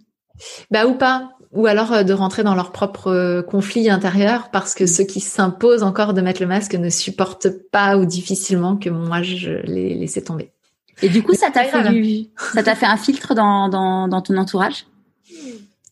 Euh, Je suis pas sûre parce que là je parle plutôt de la famille du coup avec qui je suis toujours en contact. Est-ce que ça m'a fait un filtre? Je sais pas. Après moi j'ai déménagé donc c'est compliqué de savoir qu'est-ce qui a fait un filtre, qu'est-ce qui l'a pas fait. Non, je suis pas sûre. Je pense surtout que parce que moi, je l'accueille avec beaucoup de bienveillance aussi, ce mal-être que je peux déclencher chez les autres dans ces moments-là. Donc, je rentre pas dans le conflit avec ça, en fait. Je juste, euh, je, voilà. Je, moi, je, en fait, je suis tellement consciente que moi, avant, serait rentré dans l'art de moi aujourd'hui que je leur en veux pas de me rentrer dans l'art, en fait. Ouais. Et limite, ça doit les décontenancer le fait que tu euh, tu rentres pas dans le jeu de euh, de de l'agressivité ou de parce que finalement, quand tu as quelqu'un qui, qui, est passible, enfin quand toi tu es énervé, tu as quelqu'un qui est passible en face de toi, euh, ça ça décontenance. Mais en tout cas, ça ça permet pas d'alimenter euh, la chose qui est en train de se faire, quoi. C'est ça. Donc, euh, mais mais c'est enfin enfin je pense que tu as clairement la, la, bonne approche et et tu vois enfin hier j'étais au téléphone avec euh, avec une personne parce qu'on est en plein travaux de la maison et tout et le mec m'a annoncé euh, trois semaines de retard sur un truc qui est quand même très très structurant et et le mec me dit et je lui avais dit faites en sorte qu'il n'y ait pas du retard parce que j'ai déjà fait un burn out et j'aimerais bien éviter d'en refaire à cause de ma maison. Et hier il me disait bah je suis vraiment désolée machin et tout je passe mon temps à, à me faire engueuler et je lui dis savez ça c'était moi avant. Et, euh, et là, je me dis en fait, j'ai pas envie de, perdre de l'énergie à vous engueuler parce que ça sert à rien. En fait, ça changera rien. Au, enfin, vous vous y pouvez rien. Donc en fait, euh, ça sert à rien. Et je me suis dit, waouh, j'ai fait des progrès. parce que euh, j'aurais, euh, je me, je me serais vidé d'énergie. Le mec, je l'aurais vidé d'énergie et tout ça pour le même résultat en fait. Ouais, c'est bah, vraiment ça, mais je pense que c'est génial de pouvoir voir justement qu'est-ce qu'on aurait pu faire avant, comment on le fait aujourd'hui. Et, euh, et voilà. Et après, je suis malgré tout restée exigeante et structurante, je pense, avec mes équipes, à leur demander des choses, hein, clairement, euh, et à pouvoir être pas contente quand je suis pas contente. Hein. Mais euh, après, oui, le, point, c'est quand même, enfin, tu vois, je lui ai quand même dit, euh, bon, bah évidemment, euh, vous pouvez bien imaginer que je suis pas contente du tout, mais mais c'est la façon de le dire qui fait qu'au final, de... t'as fait passer le message. Au final, limite, ton message va mieux passer parce que finalement, euh, tu vas pas le perdre dans des trucs qui qui font que le mec il, sera saoulé donc il t'écoutera même plus quoi. Ah, c'est tout à fait ça. Puis tu vois, parfois, moi, bah, ça m'est arrivé il y a pas très longtemps dans une réunion où je suis partie peut-être un petit peu loin avec l'équipe et tout parce qu'en fait, j'avais pas compris quelque chose. Et du coup, je m'en suis pris plusieurs fois à la même personne parce que j'avais pas compris que c'était elle qui avait fait tous ces trucs-là. Moi, je parlais à l'équipe pensant que c'était un collectif et c'est pas ça qui s'est passé. Et du coup, après, bah, mon équipe est revenue vers moi, donc je sais que j'ai instauré cette possibilité-là puisqu'il y en a qui sont revenus vers moi en me disant, bah Gaëlle, ça, ça a été un peu rude, etc. Et en fait, j'ai pu m'excuser auprès de la personne en lui expliquant ce qui s'était passé. Et je pense que c'est aussi ça la grande force, c'est de pouvoir dire, euh, en fait, moi, je suis juste un être humain et j'ai mes émotions et ça ne justifie en rien le fait que l'autre s'en prenne plein la figure. Mais à certains moments, il peut arriver quelque chose, donc je suis aussi en capacité de m'excuser en fait. C'est ça. Et, et, avant, je, je, me serais tellement considérée comme une mauvaise manageuse, etc., en, réalisant le truc, que je suis même pas sûre que j'aurais réussi à faire la démarche de m'excuser, tellement je me serais trouvée nulle et j'aurais culpabilisé, etc. Maintenant, je dis, bah voilà, j'ai fait de la merde, j'ai fait de la merde. Maintenant, le fond était vrai, la forme était pas OK. Ouais. Voilà. ouais. Qu'est-ce que tu as envie de dire à quelqu'un qui n'aurait pas écouté euh, ton interview, qui ne te connaît pas et qui te dit, qui voit qu'en gros aujourd'hui euh, tout ce que tu fais ça cartonne, euh, tu as fait ton TEDx, tu as sorti un livre, un super livre, tu as tes programmes qui marchent bien, tu as une équipe et tout, tu gagnes tu gagnes ta vie comme avant et qui te dit que tu en es là exclusivement grâce à de la chance. Alors, bon, il a pas tort, en fait non, c'est un mélange. Il a pas tort, mais tellement pas exclusivement j'ai tellement bossé et j'ai tellement flippé et j'ai tellement pleuré. J'en parlais encore hier soir avec mon conjoint parce qu'on parlait de, de, de vision pour l'entreprise. Et, euh, et je lui disais, mais, mais j'en pleure de cette vision parce que c'est un tiraillement permanent entre ce à quoi j'aspire, ce à quoi j'ai le droit de croire, ce que je veux faire. Et je, je suis tout le temps dans ce tiraillement intérieur. Et, et donc, euh, non, j'ai bossé comme une tarée, pas à pas en montant les marches les unes après les autres, en me cassant la figure parfois violemment, en ayant des loupés, des emails où je me disais ah ça ça va cartonner, je vais réussir à vendre et tout, et puis je reviens deux heures euh, après, deux jours après, quatre jours après, il s'est absolument rien passé, je suis terrifiée, je me dis que jamais je vais réussir à me payer, à payer mes équipes, etc. Euh, encore là en ce moment on a un sommet qui marche beaucoup moins que ce que je voudrais, c'est terrible pour moi parce que je suis dans ce tiraillement intérieur vraiment violent. Euh, non vraiment, j'ai flippé et j'ai bossé. Et, euh, et j'ai beaucoup bossé. Et je pense que c'est aussi ça le truc, c'est que et j'ai jamais rien lâché. J'ai tous les tous les, les, plans que je me suis dit je vais les faire, ben j'y suis allée. Euh, si parfois j'ai lâché des trucs, j'ai lâché des projets en me disant non trop too much, j'y vais pas. Tant pis, je, je, je renonce et j'y vais pas. Mais euh, mais j'ai fait des choix tous les jours et euh, parfois je suis épuisée, parfois j'en pleure de ça parce que faire des choix tout le temps, tout le temps, tout le temps, c'est fatigant. Ouais. c'est fatigant. Donc voilà, ce que j'aurais envie de dire, c'est euh, oui, la chance, bien sûr. À certains moments, il y a des alignements de planètes que moi-même, je me dis, mais waouh, de trucs de fou. C'est vrai, je vais pas dire le contraire. Mais la chance, je l'ai bien soutenue, quoi. Je l'ai bien aidée, en fait. C'est ça le truc. C'est que oui, il y a des portes qui se sont ouvertes. J'ai su rentrer dedans. J'ai su prendre les risques. J'ai su euh, trembler, m'effoncer. J'ai su, euh, j'ai su aussi investir euh, beaucoup d'argent à certains moments, dans des moments où j'étais pas sûre que ça soit euh, rentable, qu'on puisse réussir à sortir de ça. Dans des moments où je me rassurais en me disant que, parce que je suis quand même allée jusque là, parce que je te dis oui, on n'a jamais eu trop de problèmes et tout, mais en vrai, je suis quand même allée jusqu'à me dire bon, et si j'ai plus du tout d'argent, il se passe quoi? Et en fait, mon truc qui me rassurait, c'était de me dire euh, mon papa et ma maman me donneront à manger et m'accueilleront. Donc, je suis quand même allée dans mes inquiétudes jusque là. C'est-à-dire qu'aujourd'hui, je, je, ne vis pas non plus sur un pactole qui me permettrait de me poser la, de ne pas me poser de questions euh, pour le futur. Quoi. Oui, t'es pas rentière. Non. Non. non, pas du tout. D'ailleurs, c'est ce qui terrifie ma conseillère en gestion de patrimoine, c'est que je n'ai pas de patrimoine. On vit euh, dans une maison en location. Et... voilà, parce que j'ai pas construit tout ça parce que c'était pas mes priorités, quoi. Et hum, à quel moment dans ta vie tu, te dis pourquoi pas moi ou tu t'es dit pourquoi pas moi? Dès le début. Depuis toute petite, je me dis que je vais réaliser des grandes choses et que euh, je suis pas ici pour euh, faire un truc. Euh, D'ailleurs, dans la banque, je me disais, ah bah non, t'as cru en des trucs quand t'étais petite, mais bon, en vrai, t'es un peu bien bien dans le rang, quoi. Tu vois. Est-ce qu'il y a, hum, quel est le conseil que tu aurais aimé recevoir et que du coup tu aimerais donner aujourd'hui? Bah, Peut-être mes deux mantras, j'ai envie de dire. Euh, le premier, c'est amuse-toi sérieusement de la vie. Un jour, j'ai compris qu'on pouvait mourir en se prenant un pot de fleurs sur la tête, parce que c'est vraiment arrivé à quelqu'un à Lorient. Ce jour-là a changé ma vie, vraiment. Je me suis dit, putain, on peut vraiment mourir en se prenant un pot de fleurs sur la tête. Mais, mais en quoi cette vie est totalement dérisoire, en fait. donc, donc autant kiffer. Donc vraiment. Avec quel âge? Ah bah je c'était il y a pas très très longtemps, je devais avoir 35 euh, 35 euh, ans dans ces eaux-là, tu vois. vraiment ce, ce, ce fait divers a changé ma vie.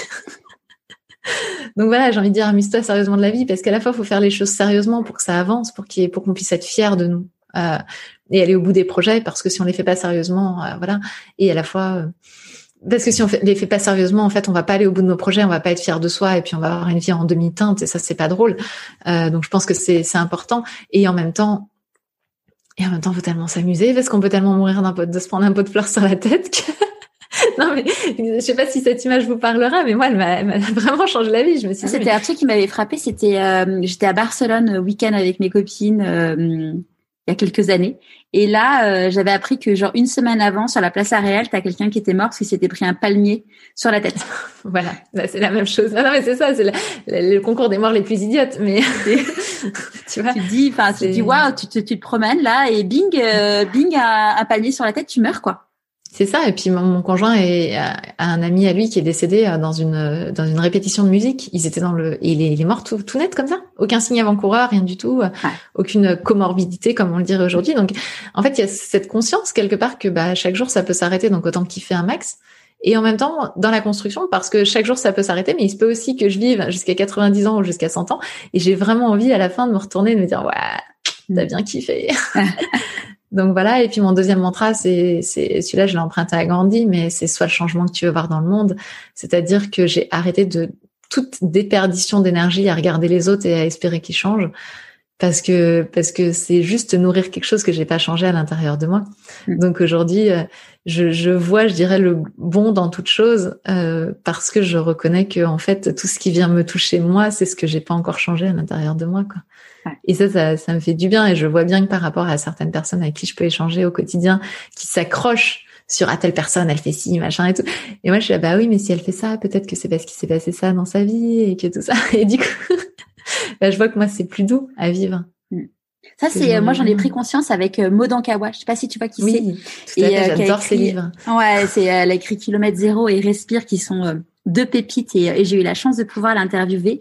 Et, et c'est vraiment avec ces bouquins où j'ai pris conscience de ce truc-là et du coup j'ai j'ai testé en direct, tu vois, sur mon mari au moment où genre un jour il me dit ah mais j'ai mal au dos à cause de toi et et je lui dis non t'as pas mal au dos à cause de moi. Enfin, euh, toi, tu vas t'énerver parce que euh, j'ai dit ça, mais en fait, euh, ton voisin, il va pas s'énerver parce que j'ai dit ça. Et du coup, réfléchis, réfléchis à ça. Et, et, mine de rien, depuis que j'ai adopté ça, tu vois, donc ça va bien, bah, ça va faire à plus d'un an. Mais ça, ça allège le quotidien, ça allège les relations aux autres. C'est incroyable. Alors ça, par contre, moi, ça fait partie aussi des choses qu'on écrémé, par contre, euh, mon entourage. Là, pour le coup, ça, c'est vrai, je le vois, parce que bah, je renvoie les gens à leurs responsabilités. Et ça, c'est violent pour eux. Euh, et je le sais que c'est dur, mais je leur dis, mais enfin, ok, tu t'énerves sur la personne d'à côté, mais du coup, tu deviens totalement irresponsable. Tu ne peux pas changer les choses si tu es irresponsable. Donc, je les renvoie à leurs responsabilités. Et je sais que même mon conjoint, parfois, me dit, ah, mais c'est super dur ce que tu me dis tout. Bah ouais, mais en te rendant responsable, je te redonne le pouvoir de changer la chose. Et j'ai tellement pris conscience de ça grâce à mon burn-out que parce que mon chef, je lui, je le, je le chargeais de tous les mots. Et j'ai tellement vu qu'il avait changé quand moi j'ai changé que je me suis, j'ai vu que j'avais tout le pouvoir pour changer le monde autour de moi. Et, mais c'est vrai que ça, il y a des gens qui acceptent pas. Et moi, dans mon métier au quotidien, notamment des personnes qui souffrent par rapport à leur cycle, etc., qui viennent vraiment se se présenter en victime de ce qu'elles vivent, euh, qui n'ont du coup aucun pouvoir sur ce qu'elles vivent, euh, on se frite régulièrement et régulièrement, je termine les commentaires par dire on va juste considérer qu'on n'est pas d'accord et qu'on va être d'accord sur le fait qu'on n'est pas d'accord parce que là on n'avancera pas en fait. Juste moi je suis intimement persuadée que qu'on a tant si on se résigne à considérer qu'il y a quelque chose sur lequel on peut pas agir, pour moi c'est la mort. Tu vois, c'est c'est non en fait je peux agir sur tout. Et tout ce à quoi je décide de ne pas agir, bah, c'est parce que finalement, je suis plus confortable à décider de ne pas agir qu'à agir, même si c'est inconfortable. Tu vois, le truc, c'est ça. Et j'ai cette conscience-là. C'est quoi le meilleur conseil qu'on t'ait donné? Ça, c'est pareil. J'ai tellement l'impression qu'on m'en a donné beaucoup, mais beaucoup. Il y a toujours eu des petits anges sur ma route, tu vois, pour me donner le conseil. Mais euh, c'est le meilleur conseil qu'on m'ait donné il y a pas très longtemps. Voilà, si je, on, va, les crémer comme ça. C'est euh, de d'écouter la petite voix qui était à l'intérieur de ma tête parce qu'elle me disait toujours des trucs intelligents et et comme je voulais pas y croire, je la balayais toujours du revers de la tête pour moi, de, la main. Et, un jour, il y a une femme extraordinaire qui est, qui médium qui m'a dit Miguel, euh, cette petite voix, qui qu'elle soit, si tu l'écoutes, tu vas gagner en énergie. Et elle a pas tort. ah, c'est génial. Et hum, est-ce que tu peux nous en dire un peu plus sur du coup aujourd'hui qu'est-ce que c'est Kiffe ton cycle et, et, du coup enchaîner sur euh, après sur c'est quoi tes prochains défis? Yes. Alors, Kiffe ton cycle aujourd'hui, c'est un mouvement. Euh, il y a sept personnes qui travaillent au quotidien dessus euh, à Rennes, plus euh, des freelances qui travaillent avec nous en, en, dehors de ça. Et donc, c'est une entreprise qui a pour but de diffuser les connaissances autour de la santé des femmes. Aujourd'hui, c'est plus uniquement le cycle. On est en train d'élargir les choses autour de, de, la santé des femmes en général, et qui qui donc propose des programmes en ligne euh, un pour les femmes, un pour les jeunes filles. Donc un pour les jeunes filles qui s'appelle Kiffe tes premières règles à partir de 10 ans. J'en fais beaucoup la promo à mes copines parce que j'ai mon fils il a 10 ans et donc du coup euh, euh, bah, j'ai des copines qui ont des, des, filles de cet âge-là et et je leur dis à toutes, tu vois le jour je discutais avec quelqu'un et qui me disait sa fille elle a 10 ans, elle ne lui a elle, elle, elle ne lui a jamais parlé de règles de sa vie, elle, elle, elle a jamais sa fille ne l'a jamais vu saigner ou quoi et tu te dis mais mais, mais du coup, à chaque fois que je rencontre une maman, je dis, ah, il faut que vous achetiez le kit, il faut que vous, faut vous regardiez Kiffe ton cycle parce qu'on peut pas laisser les filles dans le, les, nos filles dans l'ignorance, quoi. Ouais, c'est ça. Et puis les, les jeunes, euh, elles, adorent hein. vraiment le, ce programme est, est, adoré par les jeunes filles qui l'ont fait. Et d'ailleurs, il y en a qui le font en famille avec leurs frères et tout. Enfin, c'est assez drôle de voir. Donc c'est à partir de 10 ans. À partir de 10 ans, ouais. Bon, J'offrirai ça à, ma nièce pour ses 10 ans. Ouais, on a des plus jeunes même qui l'ont fait, mais moi je considère que voilà, les plus jeunes c'est bien si elles sont demandeuses. Souvent c'est quand la grande sœur l'a fait ou des choses comme ça. Et il n'y a pas de problème parce que ma fille pourrait le regarder, elle a 7 ans. Vraiment, elle pourrait le regarder. J'utilise des mots. Il y a rien de, de tabou dans ce que je dis. Enfin voilà. Mais euh, mais c'est vrai que c'est à partir de 10 ans qu'on va pouvoir vraiment en avoir les bénéfices euh, euh, Toto, sachant que la moyenne d'âge des premiers ex c'est 12 euh, ans et demi. Du coup, c'est vrai que ça vaut le coup d'être au courant avant quand même. Hein. Et, euh, et jusqu'à 17 ans à peu près, c'est intéressant parce que c'est un programme qui pose les bases de la physiologie, comment je fonctionne, qu'est-ce qui se passe? C'est pas un cours de biologie, hein, mais mais qui pose quand même toutes les bases.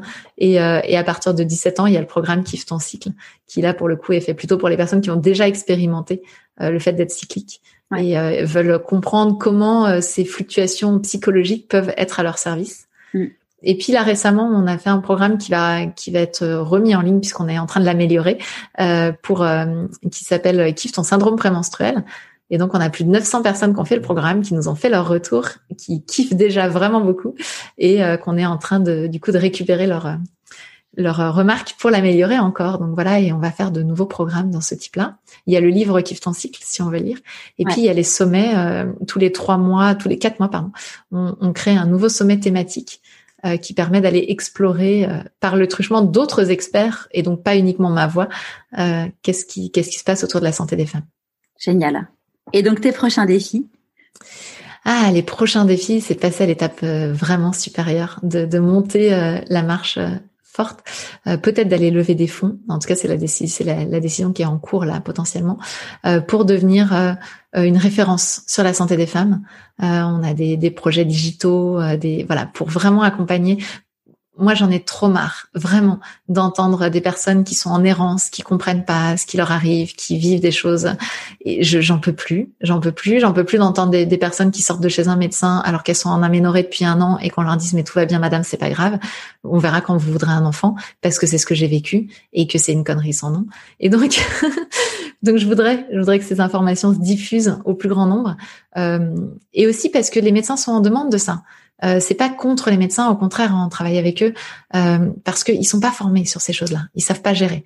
Donc c'est faire en sorte qu'on puisse voilà diffuser cette information, cette information de façon indépendante des laboratoires, parce que c'est aussi le problème. Hein, il y a de l'information qui est diffusée, mais qui parfois, alors ça c'est un truc de fou que j'ai découvert, mais il y a des sites qui paraissent tout à fait anodins sur un sujet informationnel, et puis quand on creuse dans les, les mentions légales, il y a un labo derrière, et on se dit ah c'est bizarre, ils revenaient toujours sur la même solution. Non, mais j'en souris, mais je, je suis terrifiée. Je suis terrifiée parce que c'est de la manipulation en fait, et c'est des, des, des, solutions qui sont potentiellement de la chirurgie ou des, des choses assez violentes quoi. Et je suis terrifiée de, de voir ça. Donc euh, donc voilà, je pense qu'il y a urgence à ce que euh, l'information soit pléthorique, disponible, accessible et, euh, et qu'en plus on ait des, outils, euh, c'est pour ça des programmes en ligne ou autres, qui permettent d'aller plus loin quand on a une problématique. Je veux dire aujourd'hui, ça devrait plus être acceptable qu'il y ait des personnes qui vivent des mycoses récidivantes tous les mois parce qu'il y a des solutions pour régler le problème au niveau du terrain. Ça devrait plus être acceptable qu'on dise à quelqu'un, bah oui, le syndrome prémenstruel, c'est normal et qu'elle vivra avec. C'est, en fait, tout ça n'est pas acceptable. C'est pas acceptable non plus de dire, bah t'as de l'endométriose, t'es condamné à souffrir ou alors prends une pilule qui bloque les règles. Euh, non, moi je connais des personnes qui n'ont pas pris de pilule qui bloque les règles et qui ont trouvé des solutions pour moins souffrir ou pour ne plus souffrir. Il faudrait qu'on ait l'éventail. Après qu'on choisisse de bloquer ces règles, moi j'ai aucun souci avec ça, mais qu'on soit conscient des impacts. Donc voilà, le, le next step, c'est vraiment de passer à l'étape où tout le monde peut recueillir de l'information euh, chez Kif ton cycle et où chaque personne euh, se dise, euh, quand ma copine me dit ah bah j'ai eu un problème avec mon cycle le mois dernier, hey t'as été voir sur Kif ton cycle si t'avais la réponse, voilà.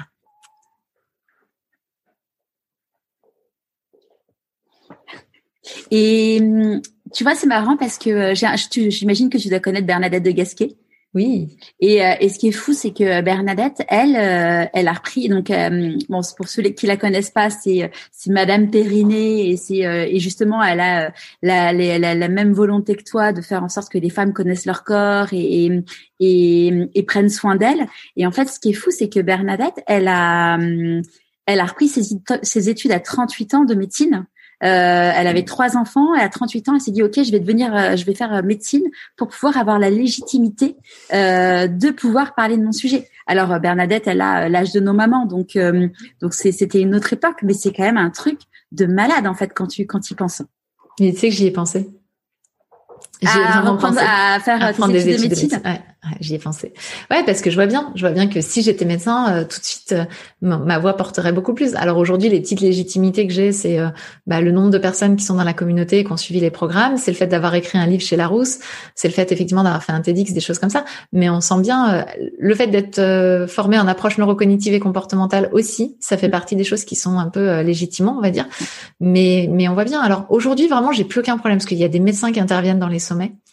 Et donc, euh, je me prends plus dans la tête, euh, voilà, le, Lulu Berlu qui se fait son truc dans son coin, etc. Parce que justement, j'ai réussi à, construire autour de moi aussi une communauté de médicaux, de paramédicaux qui sont légitimes. Mais j'y ai pensé parce que, en vrai, si j'avais fait médecine, aujourd'hui, ça serait beaucoup plus facile pour moi de diffuser le message. Et au final, tu vois, Bernadette, ce que j'ai, je l'ai interviewée, elle a jamais, euh, elle a jamais euh, fait le moindre rendez-vous médecin médical. Genre, elle, elle racontait que euh, son, ses enfants, bon bah voilà, quand ils étaient malades et tout, elle leur prescrivait des médicaments, mais que comme elle avait tellement peur, elle prenait son Vidal et c'était toujours les mêmes médicaments qui sont aujourd'hui interdits de commercialisation.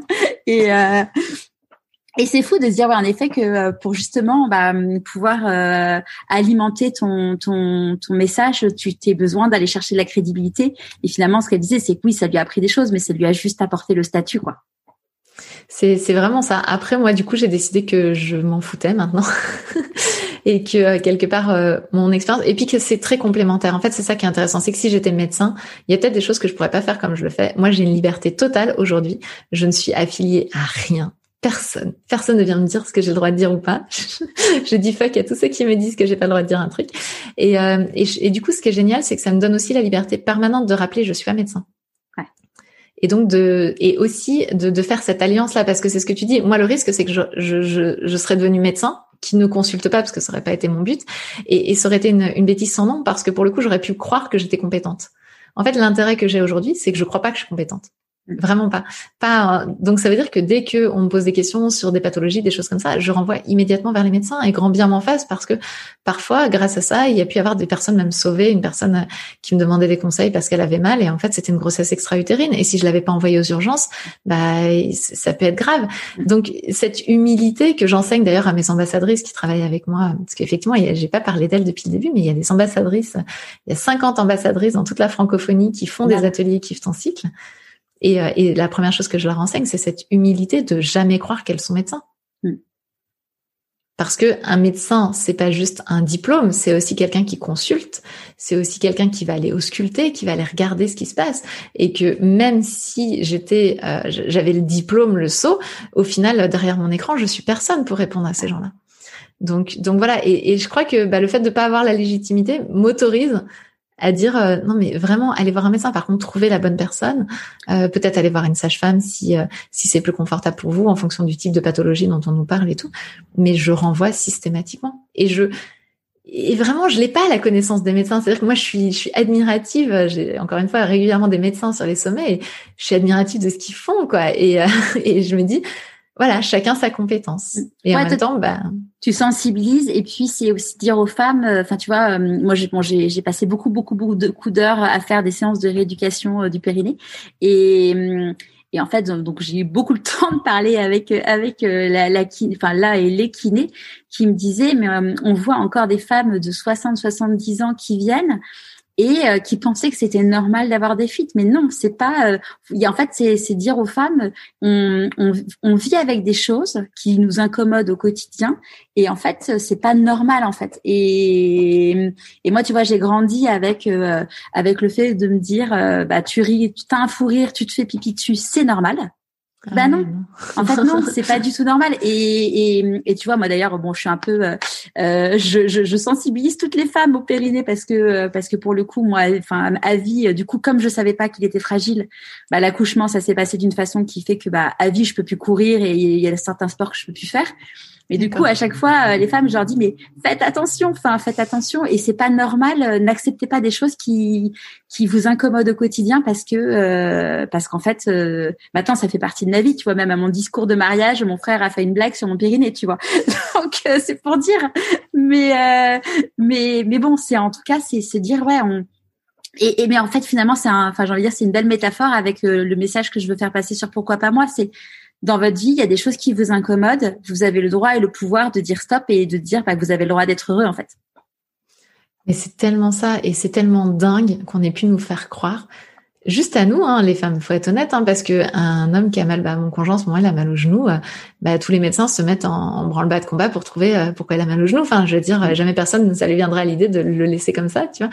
Alors, je dis pas qu'on laisserait une femme qui a mal au genou non plus, hein, mais sur toutes les spécificités féminines, les mots du cycle, les, les, douleurs, les malaises, les sensations pas confortables, je ne sais pas. Moi, j'ai entendu des récits, mais tellement dingues de là où je suis, de personnes qui tombent dans les pommes de douleur et qui ont dit c'est dans votre tête, madame. Euh, non, non, non, non, non. Il y a un moment, faut arrêter le délire là. Si tu tombes dans les pommes, c'est pas dans ta tête. Peut-être que tu n'as pas trouvé la maladie, mais ce n'est pas dans la tête de la petite dame. Donc euh, voilà, et, et, des médecins qui prennent tellement pas conscience qu'en fait, bah, là, cette personne dont, dont je te parle euh, tombe un jour dans les pommes dans la, la salle d'attente du médecin. Et, et à ce moment-là, le médecin va lui dire ah c'est peut-être il y a peut-être quelque chose quand même. Ça fait des années qu'elle est en errance médicale. Ce genre de truc est plus acceptable. Non. Donc non, souffrir n'est pas acceptable. Euh, par contre, par contre, il y a quelque chose à réhabiliter qu'on a complètement sorti euh, de la société, c'est l'inconfort. L'inconfort, lui, il est souhaitable pour évoluer. Je veux dire, on, on gravit pas une montagne euh, sans moment d'inconfort. C'est pas vrai. C'est, il y a des moments où on se dit qu'est-ce que je fous là, où j'en ai marre, où j'ai envie de tout poser, etc. Ouais, la peur permet de se poser aussi les bonnes questions et bien sûr. Et cet inconfort-là, il est normal. Et aujourd'hui, on a voulu nous faire croire, notamment dans les publicités, que pour le coup, il suffisait d'acheter un truc pour se débarrasser de cet inconfort.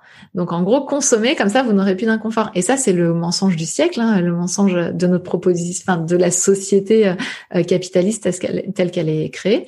Et donc en fait, à la fois, on nous dit les douleurs sont normales, alors que non, en fait, c'est pas juste, c'est jamais normal de souffrir, hein, clairement, qu'on soit bien clair. Et, et, en même temps, on nous dit ah bah oui, mais euh, c'est pas normal que tu sois inconfortable, donc achète ce truc-là, achète ce truc-là, ça va régler le truc. ben, moi, je milite pour euh, l'éloge de l'inconfort, c'est-à-dire revenir à un inconfort acceptable, compréhensible, mais, euh, mais le refus de souffrir. Et c'est deux choses différentes. la souffrance endémique, chronique, elle est intolérable totalement intolérable, surtout dans notre monde où on envoie des gens sur la lune. Il y a un moment, faut, faut, juste qu'on arrête le, le, délire, quoi.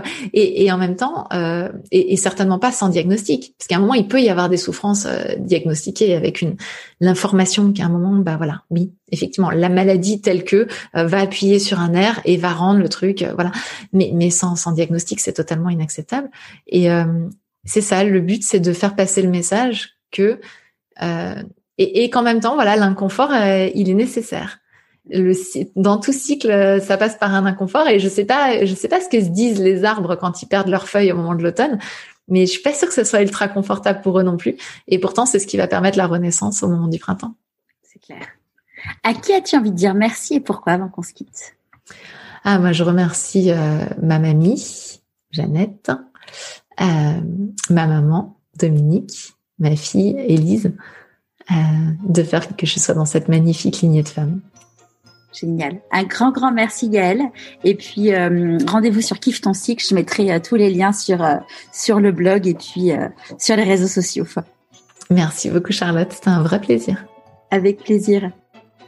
J'espère que ce nouvel épisode vous aura plu. Si le podcast vous plaît, abonnez-vous sur votre plateforme d'écoute préférée et laissez un commentaire et 5 étoiles sur Apple Podcast. Pour moi, c'est énorme. Allez, je vous dis à demain dans la newsletter et à jeudi prochain pour un nouvel épisode de Pourquoi pas moi?